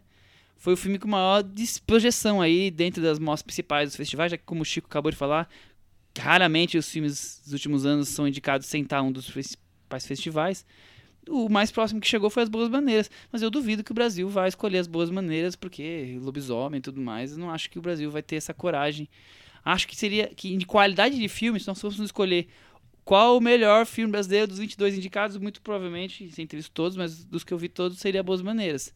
Mas vai passar longe, porque vai ter essa escolha, ah, mas qual é que tem mais cara de Oscar, nós vamos ganhar com qual, nós vamos vender, e aí o Boas Maneiras não vai ser o escolhido. O que eu noto é que para esses filmes que passaram nos grandes festivais, é, esse esforço de divulgar o filme, de fazer com que o filme seja notado no Oscar, ele não precisa ser tão grande quanto de um filme totalmente desconhecido. É, o Pequeno Segredo é um caso. As pessoas, os produtores do filme achavam que depois da indicação do filme Hollywood veria caía... o Pequeno Segredo, se apaixonaria pelo filme e carregaria o filme. Não é assim que funciona. Não, não o filme é assim vem, com, vem com buzz já. Exato. Se não vier com buzz, é. não vai. Não, nos últimos tempos, os festivais têm editado, os grandes festivais têm editado os indicados, a maioria, pelo menos três ou quatro dos, dos filmes são filmes de grande festival. É, e aí, o que entra ali é mais exceção do que a regra. A regra mesmo é que faça buzz nos festivais. E o Brasil, ele não tem conseguido entrar nas competições principais dos festivais, do, dos grandes festivais, né? É, quando falo grandes festivais, Cannes, Berlim e Veneza. É, não, ele não tem, tem. Qual foi o último filme que entrou na, num dos foi três? Foi Walter Salles. Walter Salles em qual? Tropa de Elite 2? Não. Walter Salles. Tropa de Elite 2. lembrando que entrou the, também. Mas, não, ele passou fora da competição. On the Road passou em Cannes, não foi? Passou. Passou, mas ela não era estrangeiro, na verdade. Mas né? talvez seja o filme, talvez seja esse. Linha de passe ganhou atriz em Cannes. Isso. Então é. teria, essa teria sido a última grande prêmio, o grande, último grande prêmio Dos últimos três festivais, sim. É, dos grandes festivais. Será? Sim. Premiação. É, premiação. É, enfim, não sei. Mas o. Então acho que sem esse suporte, essa, essa divulgação, é difícil, né? É, é, é mais complicado mesmo.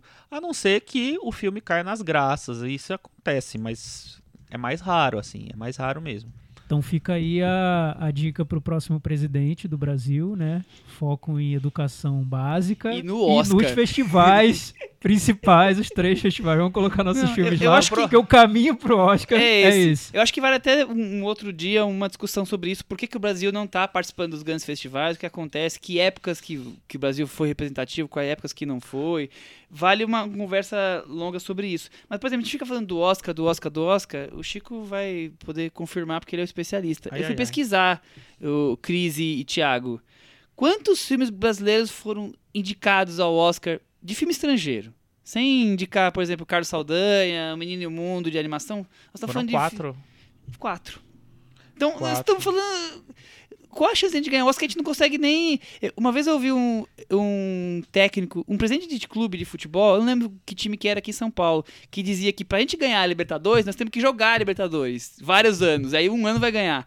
É isso, nós temos que ser indicados várias vezes pra poder ganhar um ano. É, foram então quatro foram quatro vezes. O Pagador de Promessas em 63, o Quatrilho em 96, o Que Ex-Companheiro em 98 Central do Brasil 99. Quer dizer, em quatro anos a gente teve três indicados. E só, até então, o resto a gente ficou só aí nessa expectativa é aí. tem esse gostinho porque você vê aí, depois do Pagador de Promessas, encavala aí uma sequência meio próxima aí de indicações. É, então demorou... parecia que é. agora na, no cinema de retomada vinha, Exatamente, agora vem, agora é. vem. Acho que esse foi Não o período veio. do mas, mas milagre foi, econômico. Isso foi o grande momento do, recente do cinema nacional, que foi, que foi de da indicação do Quatrilho Inesperada até o sucesso de Cidade de Deus. Sim, acho, acho que culminou com Cidade, Cidade de Deus, Deus sendo indicado o... a melhor direção, melhor mais. roteiro adaptado, é. sucesso que fez em Cannes e tudo mais. Então acho que é, até vale um dia uma conversa sobre isso, mas assim, foi esse o grande momento recente do cinema brasileiro mundial, fora Top Jet ganhou Berlim, aí tem uma, uma coisa ou outra. Mas o grande momento, assim, que mas, Michel, o Brasil vamos lá. ocupou espaços... É, é, é, um assunto que eu acho super complexo, não vai dar pra gente desenvolver aqui nesse episódio, mas se você for prestar atenção aos filmes em si, eles não têm nada de especial. Talvez Cidade de Deus. Eu acho que Cidade de Deus tem. Uhum. goste ou não, existe alguma coisa ali que ele capturou naquele momento e dialogou com filmes que estavam sendo feitos em- fora do Brasil com, a- com linguagem Conseguiu parecida. deixar uma linguagem, né, de legado, Exato, acho, e foi, e, e foi muito bem aceito na Inglaterra, Foi um filme nos Estados impactante. Unidos, enfim. Mas o quatrilho. Sério, Ninguém nem não lembra é do nada, Quatrilho. o Mas Quatrilho, aí, ó, desculpa. é, então, eu é. acho um filme medíocre. Eu vi quando eu era Medíocre, criança, não, medíocre, nem totalmente lembro. medíocre. Mas o, o, o quatrilho, ele entra nessa lógica do Pequeno Segredo. Era aquele filme meio formatadinho pra... Numa época em que isso de uma funcionava. época que isso funcionava. Então, Mas dois anos depois foi que é esse companheiro, que não tem nada a ver eu um também com o acho um outro. filme medíocre. É, eu, eu- acho medíocre. melhor do que o quatrilho. Melhor que o Eu, quatrilho. eu mas gosto desse. Eu companheiro, medíocre. mas... Eu acho Não- ok. E Ah, Então, acho assim- que hoje, se tivesse sido feito hoje, Não seria ele não teria Não sido indicado, não Não, indicado. nada. Não, hoje ele ia passar em- atuações Pro- super ia passar em deslocadas. de- é, desses enfim. filmes que foram indicados nos anos 90, o único que seria indicado hoje provavelmente seria Central do Brasil. Sim, Sim, eu acho que o único. Sim, eu o... E que é realmente anos luz, tá? Anos luz dos outros filmes. É, Enfim. Então, é com- assim, é essas complicado, chances são pequenas. Não, não vamos, É, vamos ver. Vamos não ver. vamos é, é, criar expectativas pra este ano, porque as chances são pequenas. Eu sempre crio expectativas, Que bom, Michel. Chico. Eu não perco a Eu- esperança, porque eu sou brasileiro, Aê, Michel. Tico, Entendeu? filho. Eu sou brasileiro. E às vezes chega a chance por outro caminho, como foi Menino e o Mundo. Sim, claro. Como Exatamente. foi Lixo Extraordinário. Não, então, aí, aí tem outras. Tem documentários que foram indicados, tem outras alternativas, mas falando do filme estrangeiro. Eu, eu quis pegar a última lista, eu Ah. trouxe a lista dos filmes que o Brasil escolheu pra serem indicados, Ah. e nenhum deles foi indicado, Aham. desde 2010. 2010, Salve Geral. 2011, Lula, o Filho do Brasil. 2012, É, Tropa de Elite foi. 2. 2013, O Palhaço. 2014, O Som ao Redor. 2015, Hoje Eu Quero Voltar Sozinho. 2016, Que Horas Ela Volta. Aí depois, O Pequeno Segredo e Bingo Rei das Manhãs. E eu vou Ok, fazer uma correção ok. aqui. Vou fazer uma correção aqui. O último filme brasileiro que participou de festival grande foi Aquários. Ah, verdade. Que concorreu em Cannes. Ah, claro, é, nossa, como a gente fez esqueceu. uma bobagem. foi né? Quando eu li o som ao redor, e eu foi- lembrei. Desculpa, foi- Kleber Mendonça desculpa, Filho. Kleber, é. É verdade, é. Não, é verdade, Realmente, é verdade. o filme foi super elogiado, É. enfim. O... Mas foi, foi tipo um- uma gotinha no oceano. É, Foi. mas digamos assim, o Kleber Mendonça Filho hoje é um cineasta que tem espaço Tem um na competição de um grande, de um grandes festivais. Sim, como o Walter Salles também tem. São figuras cativas. Lançam um filme hoje e É. eles têm espaço. O Kleber construiu isso com, com os curtas dele em Cannes, depois o Som ao Redor e aí com Aquários. Uhum. Mas e o, e o Walter Salles? O Fernando Meirelles desapareceu, que ele já, ele já frequentou esse circuito, o. Cidade de Deus, ele teve o Blindness, ele frequentou esse circuito depois, pelas próprias qualidades bem questionáveis dos filmes dele, ele acabou sendo esquecido. É, fora esses, nós não temos ninguém que, que ocupe esses É, espaços. Mas só pra, pra lembrar, você falou dos, dos últimos de 2010, só pra lembrar, alguns filmes foram lançados, como o Brasil, tipo assim, já teve muitas fases. Deus e o Diabo na Terra do Sol foi o representante brasileiro no Oscar. São Paulo Sociedade Anônima foi o representante brasileiro no Oscar. O Dragão na Maldade contra o Santos Guerreiro. Como Era Gostoso Meu Francês. Então tem filmes os mais loucos possíveis. A, a É- chance essa mais é a grande próxima... época do cinema brasileiro mundialmente. nós vamos É. voltar a esse tema, porque esse tema é bom. A chance mais próxima que o Brasil teve, acho que foi a grande, primeira grande chance do Brasil de concorrer ao Oscar, o Brasil perdeu o prazo de inscrição. Escolheu Pichote e, e perdeu o prazo. Pichote com certeza ia ganhar o Oscar Ah, naquele é ano. verdade. Porque era um, é um filme que bombou, teve prêmio de melhor atriz pra, pra Marília Mas, Pera. Chico, Eles perdeu. perderam. Tiago, é Brasil, Tiago. que maravilha. Cidade de É. Deus Eu não também, né? disso. Cidade de Deus também tinha grandíssima Mas- chance de ter ganho. Mas Cidade de Deus não foi indicado, né? Então- Cada filme estrangeiro. É. Não, mas foi selecionado, mas não foi indicado. Ah, Foi o um Brasil- o Brasil escolheu? da- Foi, Ah, ele então não, tudo Não, foi é, indicado. no Brasil, foi assim, o Brasil escolheu Foi só o Aquários em que o Brasil dois- não em- escolheu, em né? 2002, só que provavelmente o filme não tinha ainda circulado, então eu não sei. Aí terminou que ele, ele foi não, menos não mal. foi Não indicado. foi erro do Brasil. No ano foi erro do seguinte, Oscar. ele estreou no, nos Sim, Estados lembrei Unidos agora. e se qualificou as para quatro outros indicações. para as outras indicações, exatamente. Mas, Michel, lendo essa lista aí que você passou, tem erros. Tem, Tem obras-primas e- como colocar Pequeno Segredo no lugar de Aquário. Salve geral. Se lembraremos para todo sempre. Eternamente desse assunto. Esse é o resumo do Brasil. Que triste, né? Lembrar do Pequeno Segredo para sempre. É o resumo da era Temer, o Pequeno Segredo no lugar do Aquário. Triste. Mas, na, na média, eu acho que é- é- são boas escolhas. é, que representam o que saiu É, no ano. eu, eu acho que. Eu, eu acho que. Até hoje eu quero vol- voltar sozinho. Não, né? é- esse sim. É, sim, sim. Eu acho, que, eu acho que acho menos o que. É, é mais ou menos. Alguns aqui são questionáveis, mas é mais ou menos o que o Brasil tinha pra apresentar. é, é o só que que, tem tão, hoje. só que tão longe dos filmes que vão realmente concorrer. Nós não estamos conseguindo emplacar filmes de maneira internacional a, a chamar a atenção nos, ulti- nos, É, nessa eu- século, digamos mas assim. não é, que, não é que o Brasil não tenha feito filmes bons. Eu acho que o Brasil não, fez filmes eu não muito falei bons. isso, eu falei que É. ele não teve aclamação internacional. O que eu acho é que a, a gente realmente está com a dificuldade de emplacar filmes no, no- nas listas principais, nas, competições dos festivais. Porque, por exemplo, Que Horas Ela Volta era um filme que ele passou em Berlim, né? Passou, mas E- foi fora mas foi no panorama. É. Então, ele, ele era um filme que ele podia ter uma projeção maior. Acho que dos últimos anos foi a chance maior que o Brasil teve de ser indicado ao Oscar. Foi. ter- Terminou não entrando. É, o Hoje Eu Quero Voltar Sozinho, ele também passou em Berlim também. Ele ganhou o TED, não foi? Foi, mas, Também, mas também não foi na competição. também não foi na competição, mas, era, mas a, tem um, é um filme que tinha uma repercussão. Também acho que foi uma escolha mais certa ali. O Som ao Redor também teve, um, um- teve Não, repercussão. Tinha que ser o som ao redor, É, com é, certeza. então, são, são, como o Thiago falou, são escolhas boas. Pequeno Segredo é totalmente fora da casinha, enfim. Como é Foi um ano muito louco. Chama, é.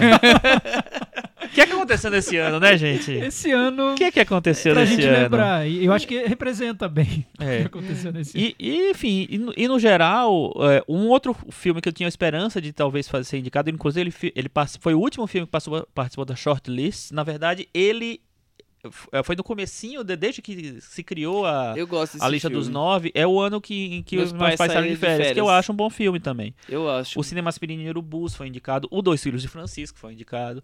Todos são filmes que teoricamente teriam alguma É chance. que pra gente, aquilo que eu falo do, do cinema brasileiro, pra gente são filmes que, que nos tocam de alguma maneira, mas não sei se pro público de fora eles representam algo. É, pode ser. Bom, vamos partir pro próximo filme e essa discussão nós vamos voltar a ela muito mais sem ser ao Oscar, mas sobre o Brasil no cinema internacional em, al- em algum outro episódio. Vamos falar sobre história é no plural ou no singular? Histórias. Histórias. Histórias que o nosso cinema não contava. Documentário dirigido pela Não contava. entre entre, a, Entre parênteses. parênteses, é. Dirigido pela Fernanda Pessoa. Fernanda Pessoa? Fernanda Pessoa. é, que é uma estreante, né? Ela não, tinha dirigido nenhum longa até então. É um documentário, é uma releitura histórica da ditadura militar a partir de colagens de imagens e sons do cinema da porno chanchada. Já tô dando a sinopse aqui pra gente já mergulhar nesse documentário. Chico Firman, o que, que você achou de... Achei um filme surpreendente. Primeiro porque foi uma mulher que dirigiu, né? é, E que eu acho que ela meio que dessacraliza essa visão que se tem da, da pornô chanchada como uma coisa menor, uma, um- uma coisa totalmente alienada. Eu acho que ela tenta buscar uns, uh, um- as, as entrelinhas da pornô chanchada, o que é que ela conseguia tratar numa época de que o Brasil estava vivendo uma ditadura, então um regime militar forte assim. O que é que a- a- a- esses filmes populares brasileiros, que são filmes de sexo, vamos dizer assim, é, Ou, ou eróticos? escondiam, eles tinham o, o que discurso eles tinham ali. Então eu achei legal uma mulher fazer essa pesquisa, uma mulher é, assumir essa essa é, à frente desse projeto e apresentar isso. Aí eu jogo pra vocês. Ô, ô, ô, Tiago, no site do IMS eu vi uma, uma frase da, da Fernanda que ela diz: O filme não é sobre porno chanchada, mas parte dela para pensar temas caros à história do país no período como o milagre econômico, o êxodo rural e a expansão das favelas. Pois é, né? Então, o que eu vi a Fernanda Pessoa falando é que o próprio termo porno chanchada era super difícil, super complicado de usar para esse filme e para usar para filmes populares dos anos 70, porque imagina, nos anos 70 ainda não tinha essa história do cinema pornô brasileiro sendo exibido no shopping center. Isso aconteceu nos anos 80. Teve essa explosão do cinema pornô, pornográfico mesmo. Então esses filmes não eram pornô, eram muitos tinham elementos eróticos. Eram Acho que não- safadinhos, acho que vai. não era no shopping center, É. né? De- foi, sim. Teve Tem? uma época Sério? que foi, foi, foi. Nos anos 80, sim. Eu até fiz uma pesquisa na, na universidade. Sério? Eu cheguei a Que recortar é, Ah. anúncios desses filmes em cinema de shopping. Caramba. De 18 Mas eu não vi essas coisas não, essa safadeza não. De, de sexo explícito. É que o shopping, o shopping na época era diferente do shopping de hoje É, também. É. Eram centros de compras, É, eram é. mais galerias É, do se- que menores e tal. Exato. É, então, não eram bem filmes pornôs e também não eram chanchadas, porque a imagem da chanchada que a gente faz é do da comédia musical, com É. grandes números musicais. E não, não era bem isso. Então foi um termo pejorativo que encontraram Pegou, né? para falar aquele sobre apelido esses ruim filmes. que pegou, é, né? como se falasse, ó, nesse período produziram filmes muito ruins, tão ruins que eu vou chamar de pornô chanchada. Era, era um termo muito pejorativo. Mas ela disse que decidiu usar esse termo como uma provocação, porque esses filmes eram, eram identificados assim. Ela disse que fez uma pesquisa de cinco anos e estabeleceu alguns critérios para selecionar os filmes que entrariam. Por exemplo, o filme da Vera Fischer ela decidiu não colocar, porque não eram considerados pornô chanchada, filmes de diretores que estavam alinhados a esse, esse estilo de produção, ela incluiu, outros não. Então ela, ela definiu uma série de critérios para fazer essa colagem. Um dos critérios foi bilheteria. Ela selecionou filmes que foram muito bem de bilheteria. A maior, acho que são 20, 29 filmes É, no total 20, e uns 28, 29, uns coisa 15 assim. filmes estão na lista de maiores bilheterias do- dos anos em que eles foram lançados.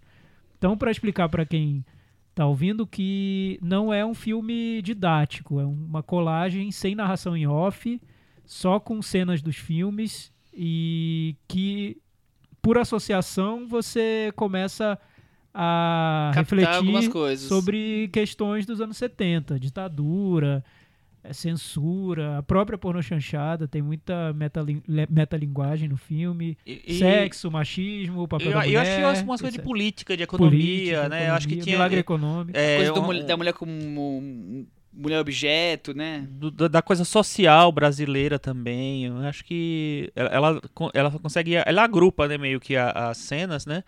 É, em, em assuntos, né? Acho que ela vai, vai fazendo um filme conversar com o outro. E aí, a partir dessa, dessa, dessa costura, é que fica. que mostra que realmente os filmes tinham um. um- uma, uma coisa meio, meio incomum de, de ter é, subtextos, né? De ter coisas nas entrelinhas ali. Pois é, o que ela diz também é que ela tentou fazer, organizar o filme mais de acordo com os temas do que de acordo com o que seria o estilo de cada filme. Ela não quis fazer um filme para valorizar a produção popular dessa época, mas sim para tentar ver como esses filmes daquela época refletiam a realidade brasileira. Então ele tem um propósito muito mais temático do que cinematográfico. Ela não está analisando cinema. Ela tá meio querendo dizer que olha como as as pessoas na época não estavam captando o que esses filmes queriam dizer, além dessa coisa pornô chanchada É, que Talvez todo mundo isso viu. e talvez. É, Olha como most- tem uma crítica Olha ao- como esses filmes refletiam o, momento. Mesmo, sem, mesmo de uma maneira subliminar, digamos. Mesmo sem saber que estavam refletindo. Como eles mostravam os anos 70 de uma maneira que, para muita gente, pode ser surpreendente. E eu li vários comentários de pessoas que viram o filme e que disseram: Nossa, que surpresa! Não imaginava que pornô chanchada tinha tantas outras coisas além de sexo e, e piada de duplo sentido. E tem, né? Várias outras coisas no filme.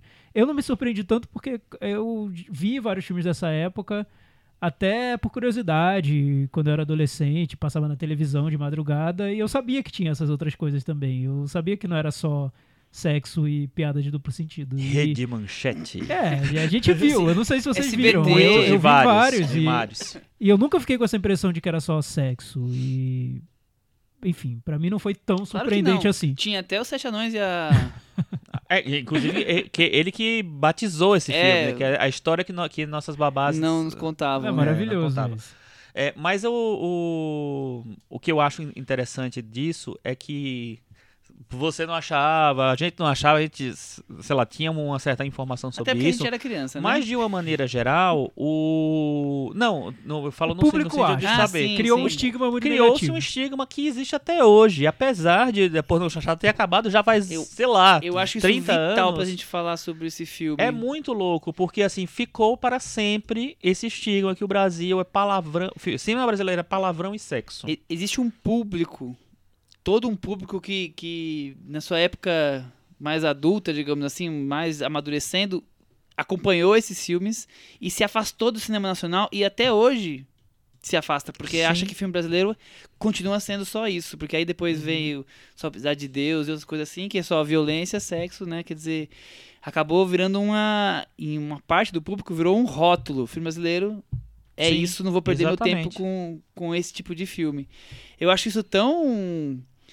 Tão perigoso e o filme brasileiro, o cinema brasileiro não conseguiu desmistificar isso. Apesar de tudo, né? É impressionante. O Brasil foi. eh, de- depois, ó, essa época passou. Primeiro, meio que, assim, acho que desde o início dos anos A 80. ditadura acabou. É, que, que, que no- esses filmes não existem mais porque virou é, criou-se o cinema pornô necessariamente, então a pornô chanchada ficou sem sentido.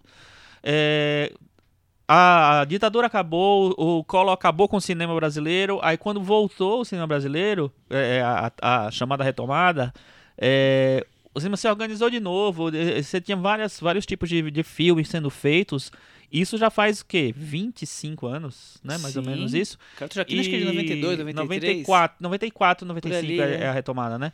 É, e aí, e as pessoas ainda se ficam achando que ainda é aquele filme dos, anos- dos anos 70 e tal.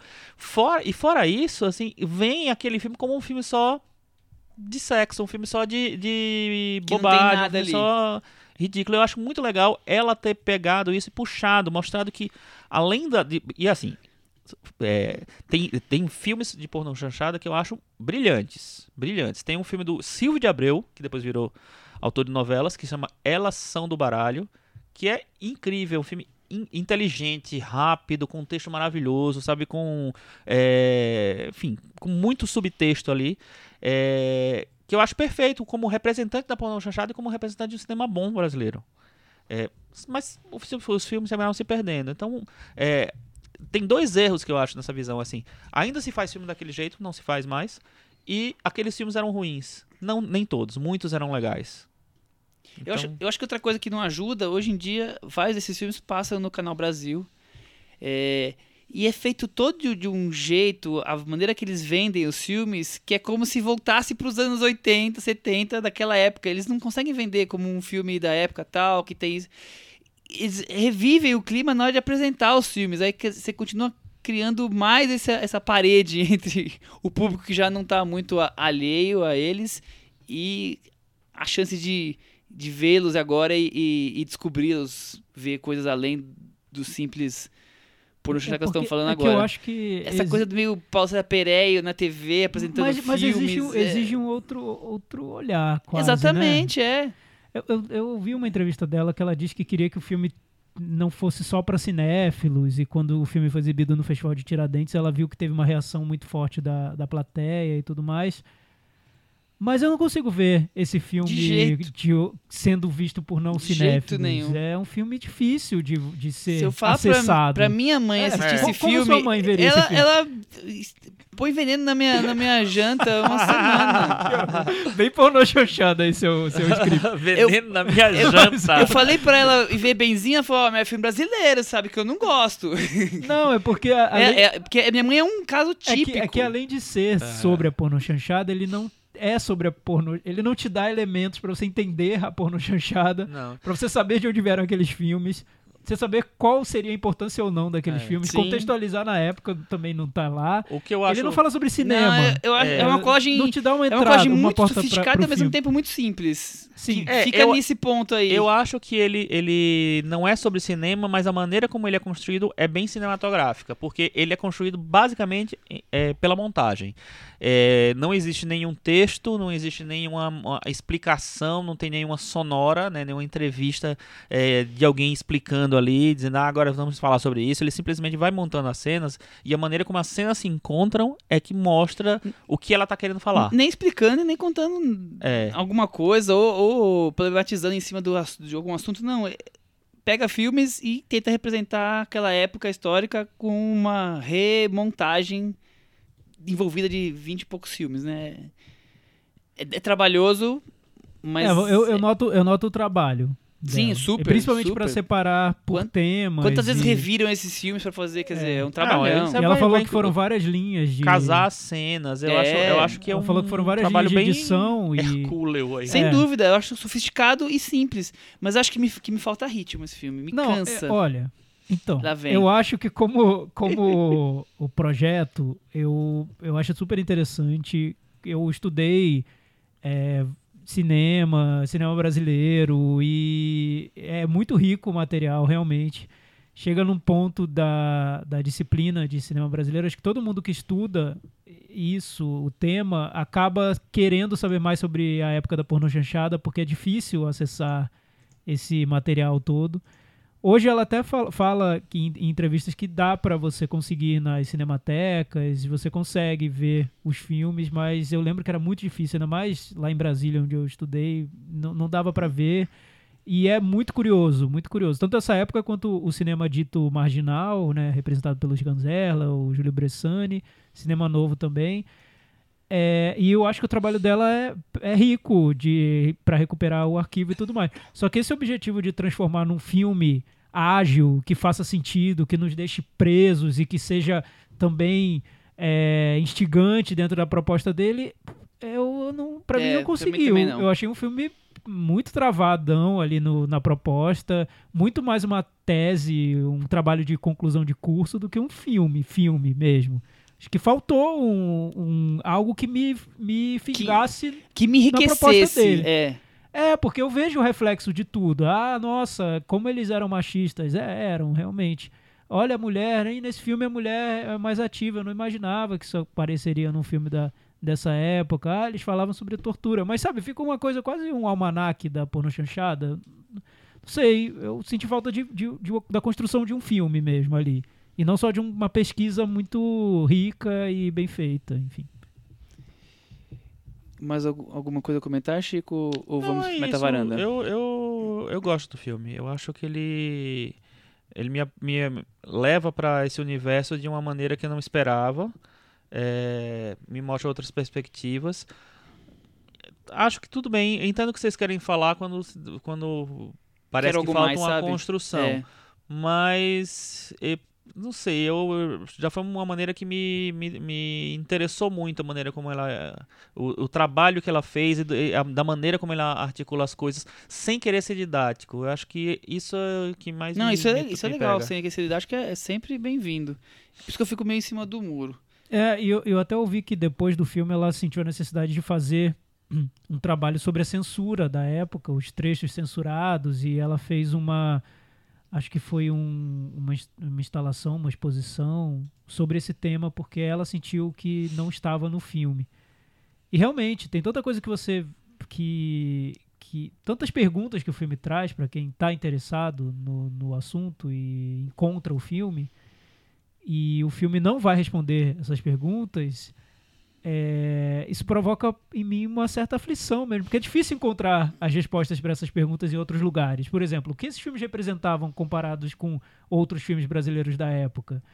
É, eles faziam sucesso de bilheteria mesmo, as pessoas iam ver. Então tem, tem tantas informações ali que a gente precisa para para entrar no, no tema do filme que o filme não quer dar, porque a proposta dele é não dar mesmo, eu entendo, não é para ser didático, mas não sei, parece que ele ele, ele, Ele, ele, ele é tão tá focado que ele- nessa proposta que, que- ele te deu gostinho, mas ele não foi o filme Exato. definitivo sobre o assunto.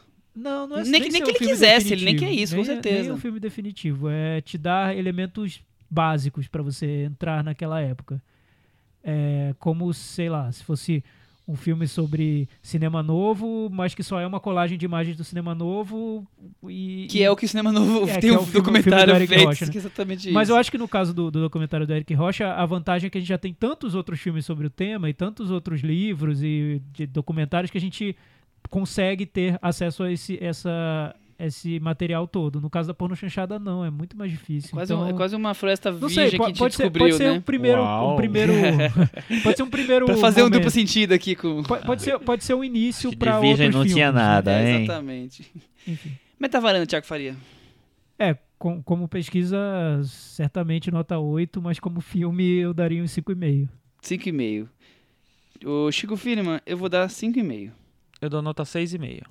Com isso, histórias que o nosso cinema não contava, ficou com 58 no Metavaranda. Tá, tá ali, tá, Tá, bem. aqui, tá aqui, ficou com a gente aqui. É, tá pendurado, mas tá aqui. Chico Firman, temos recomendações? Temos. Sabe que eu tenho um problema sério com Netflix. Eu acho que é muito raso o catálogo deles, é muito fraco. Mas de vez em quando eles surpreendem, né, a gente, assim. E, esse- e nos últimos dias eles surpreenderam com quatro filmes de Hong Kong, né? Eles estão com uma toada Fizeram uma de parceria com o, de- Cis- o- o Felipe Furtado. Deve ser, deve, deve ter um, um dedinho É, do Felipe Furtado E aí tem nos... o- uns filmes bem interessantes. Tem, o, o- é, tem uma comédia chamada Doubles Cause Troubles. com a Maggie, tem- Maggie Cheung. É, tem a Guilhotina Vila- é, Voadora. É, tem dois filmes do, Jo- do Johnny To, que são o The Barefooted Kid, que você assistiu, né? Assisti, Isso, não é lá não gostou coisas. muito. Também é com a e Maggie tem o. Loving You, que participou da mostra lá do, do cinema de Hong Kong, que é muito legal. Esse é um, é um filme muito muito interessante, assim, que ele começa com uma coisa, ele vira outra, tem uma cena incrível de ação, o, o ápice de- do filme, que é maravilhosa. É, e, enfim, vamos ver, né? Esses filmes, quando eles botam alguma coisa boa, É. tem que ver. Mas já gostou tá tendo filmes assim de Hong Kong. Tem, Aham. tem mais ainda, que eu não vou lembrar os títulos agora porque eu não os vi, mas tem bastante. Legal. Cris, você tem alguma recomendação? Olha, eu vou. Não, é uma recomendação. Eu vou. Quer dizer, posso estar recomendando dois filmes que eu não vi ainda, então, talvez, eventualmente. O Chico tava falando aí do cinema de Hong Kong. Tá, tá um momento curioso pros asiáticos no cinema, né? Puxando a sardinha. pra- É, o, a- o líder de bilheteria aí nas últimas duas semanas nos Estados Unidos é uma comédia com um elenco majoritariamente asiático, que é o Crazy Rich Asians, Podres de Ricos. Não sei se eu não vi o filme, não sei quão estereotipado ele é, mas é, é o primeiro filme em 25 anos que tem um elenco com maioria asiática. O anterior aí, Liderando. Lider... É, e indo tão bem. O, o Clube da Felicidade e da Sorte, de Ah, 93, sim. que tem um elenco tão grande com, com asiáticos. Um, o filme de destaque na Netflix, que estreou agora em agosto, é um mais uma adaptação de um, de um livrinho desses pop que fe- faz, faz sucesso entre adolescentes, estilo A Culpa é das Estrelas, com Amor Simon, que é o Para Todos os Garotos que Amei, que é escrito pela Jenny Han, que é, que é enfim, de descendência asiática, americana. E ela bateu o pé para conseguir uma protagonista que fosse pelo menos Asian American. E aí ela conseguiu colocar a Lana Condor, que é uma atriz que faz uma participação num, num dos filmes da série X-Men. E eu acho interessante que tudo isso está acontecendo no momento em que, nessa semana, a Kelly Marie Tran, que é uma atriz do The Last Jedi, dos Últimos Jedi, fez uma, um artigo muito pesado do É que New York co- Times confusão lá com. falando que ela saiu do Instagram depois de ter sofrido um bullying pesado de gente, de- de, é, assim, mensagens preconceituosas e que aquilo, assim, abalou ela muito, muito forte psicologicamente. E o Instagram dela era divertidíssimo, super legal. E de gente que falando que não, que não era para ela estar lá, no, na posição que ela estava, que era um absurdo ter uma pessoa da descendência dela num filme como o Guerra das, Guerra das Estrelas. Ela foi a, a primeira mulher, vamos dizer assim, não, não branca a ser protagonista da, da Ela série. faz a Rose, né? Ela faz a Rose.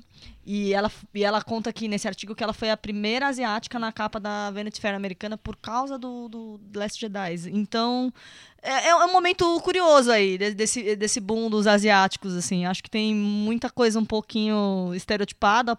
Pelo que eu, pouco que eu li, eu não vi ainda esse Para Todos os Garotos que Amei. Assim, é ela, a menina lá asiática, e aí eles cercaram de um, de um elenco mais americano para dar aquela, né, enfim...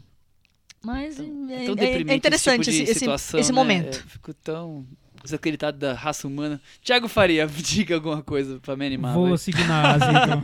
seguir na Ásia. Segue ó, na Ásia, te- te vamos lá. É, Nossa, só temos Ásia hoje. O Chico falou do, de Hong Kong, eu vou voltar a esse assunto rapidamente, porque os filmes da mostra do, do Felipe Furtado, de Hong Passaram Kong, no CBB. É, agora estão flutuando pela internet, né? Eles estão em vários lugares, incluindo nas plataformas de streaming.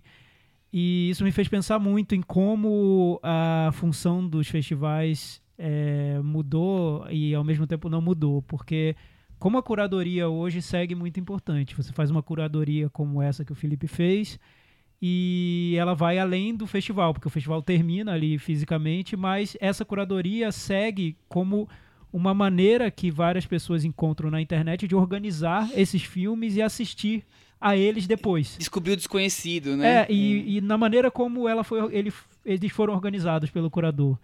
Eu tô fazendo isso com os filmes de Hong Kong, porque eu perdi no cinema, não consegui ver, e agora eu tô assistindo a todos eles, eu da maneira como eu tenho Encontrou. conseguido.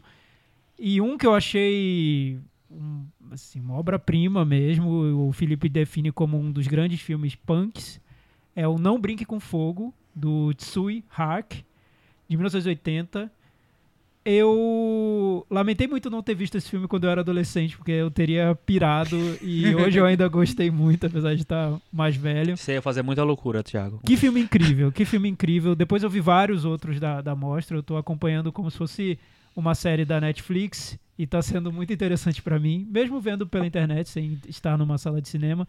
Mas aí eu vejo como é importante a curadoria. E não necessariamente você exibir o filme numa sala, mas como você seleciona, organiza, E- Ainda e mais assim, muito bem você falar escreve que, sobre é, filmes e tudo mais. Porque uma coisa é você fazer uma amostra sobre o Bergman e pega os filmes do Bergman. Sim. Então É, você tem um trabalho de, de tra- conseguir os filmes. A gente Agora, falou cura- isso. É, te falou isso já, né? A É. curadoria de fazer uma- um assunto temático e você conseguir os filmes e. De você apontar os filmes, quais são os Cuidado. filmes na, que são na ordem importantes. que você É. quis definir, que É. no caso é, tem, tem uma intenção de definir até mostrar uma evolução desse cinema Mas- por décadas Mas e ser por abrangente, cinematografia. mas most- É. Exatamente. Eu acho E- isso Tem um E- recorte e de, tem de Hong Kong recortes. ainda, ainda está sob o domínio da, da, da Grã-Bretanha, né? Assim, depois, é, os filmes, é, quando ah, ela, é, Hong Kong volta para a China, eles já, eh, já não interessam para mostra, assim, é, tem aquele período histórico.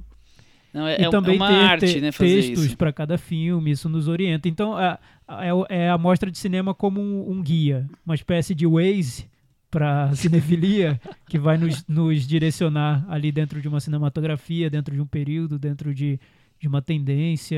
Essa eu acho que é a grande função hoje de, de uma mostra. E essa É, e- mostra do E- Felipe... E, vale essa mostra mostra do Felipe, falando que o Felipe é, é amigo nosso, né? E, e porque a mostra realmente foi muito bem pensada, foi planejada. Eu sei que acompanho ele mais de ano pra conseguir fazer tudo isso que ele fez. Mas, por exemplo, você pega um festival como o Indie, que também tem uma curadoria bem específica com, com filmes que, que dialogam entre eles, com um tipo de ritmo. Então, ó, como a curadoria é realmente muito importante. Ficar reclamando que tal festival, não sei o que, não sei o que lá. Tem todo um, um- um conceito ali também preocupado com, com tudo, né? Não é só pegar o filme e colocar e jogar lá, né? E muitos são assim, né? É. Eu acho mais interessante quando o Tem um festival tem uma trabalho, proposta e, sei lá, se a proposta é vamos, vamos exibir os principais filmes dos festivais, então que tenham os, os principais filmes dos festivais, que tem uma coerência ali Sim. dentro da proposta do, do- da mostra do festival. Geralmente não é o que acontece. Então, quando aparece aparecem mostras como essa do Felipe, isso é interessante. Isso mostra, isso, isso resume esse caminho do, do que deveria ser. Muito bem. Eu vou recomendar uma série. É, Olha, diferente do que normalmente eu faço. É, o, o Thiago já falou dela várias vezes, acho que também já comentei, que é Atlanta. Que eu terminei de ver a segunda temporada, que passou faz recentemente passou no FX, eu terminei essa semana, e é uma coisa. A segunda temporada eu achei uma coisa extraordinária, assim, eu fiquei alucinado por o quão a desconstrução narrativa forma um- um- uma série. Então você tá quase nada preocupado com a história que a primeira temporada contou, mas ela tá lá. E tem vários, sei lá, acho que cinco ou seis eu não contei, dos 10, ep- 11 episódios. Não fazem menor necessidade para, para o arco na- dramático dos principais personagens. E são pequenos curtas, assim, maravilhosos, mas ao mesmo tempo representam muito pela cultura que ele tá querendo discutir ali. Atlanta, se a primeira temporada era ótima, essa segunda temporada é das melhores coisas que eu vi este ano. Não tenho a menor dúvida disso. Uau! Chico, pra hein? você ver como aqui na varanda a gente meio que troca identidades, né? Eu falando sobre cinema de Hong Kong e Michel falando sobre Atlanta. E assim fazemos, essa é a varanda, né? É, assim é a vida. Tem mais uma última dica que eu não Aí. devia dar, devia guardar só pra mim, Que porque que é isso? senão, né? Mas, mas você não é egoísta. A gente falou tanto aqui do cinema brasileiro, dos indicados, o Central do Brasil está comemorando 20 anos. E na, nessa mostra de cinema de São Paulo, em outubro, ele já está com data marcada, pode ser que alterem, né? Mas a data marcada é para dia 30 de outubro, a exibição do Central do Brasil em 4K, Ele provavelmente vai ser o filme de encerramento. com a presença de diretor, Deve ser do Ibirapuera, e- provavelmente. Até semana que vem. Tchau. Tchau. Tchau!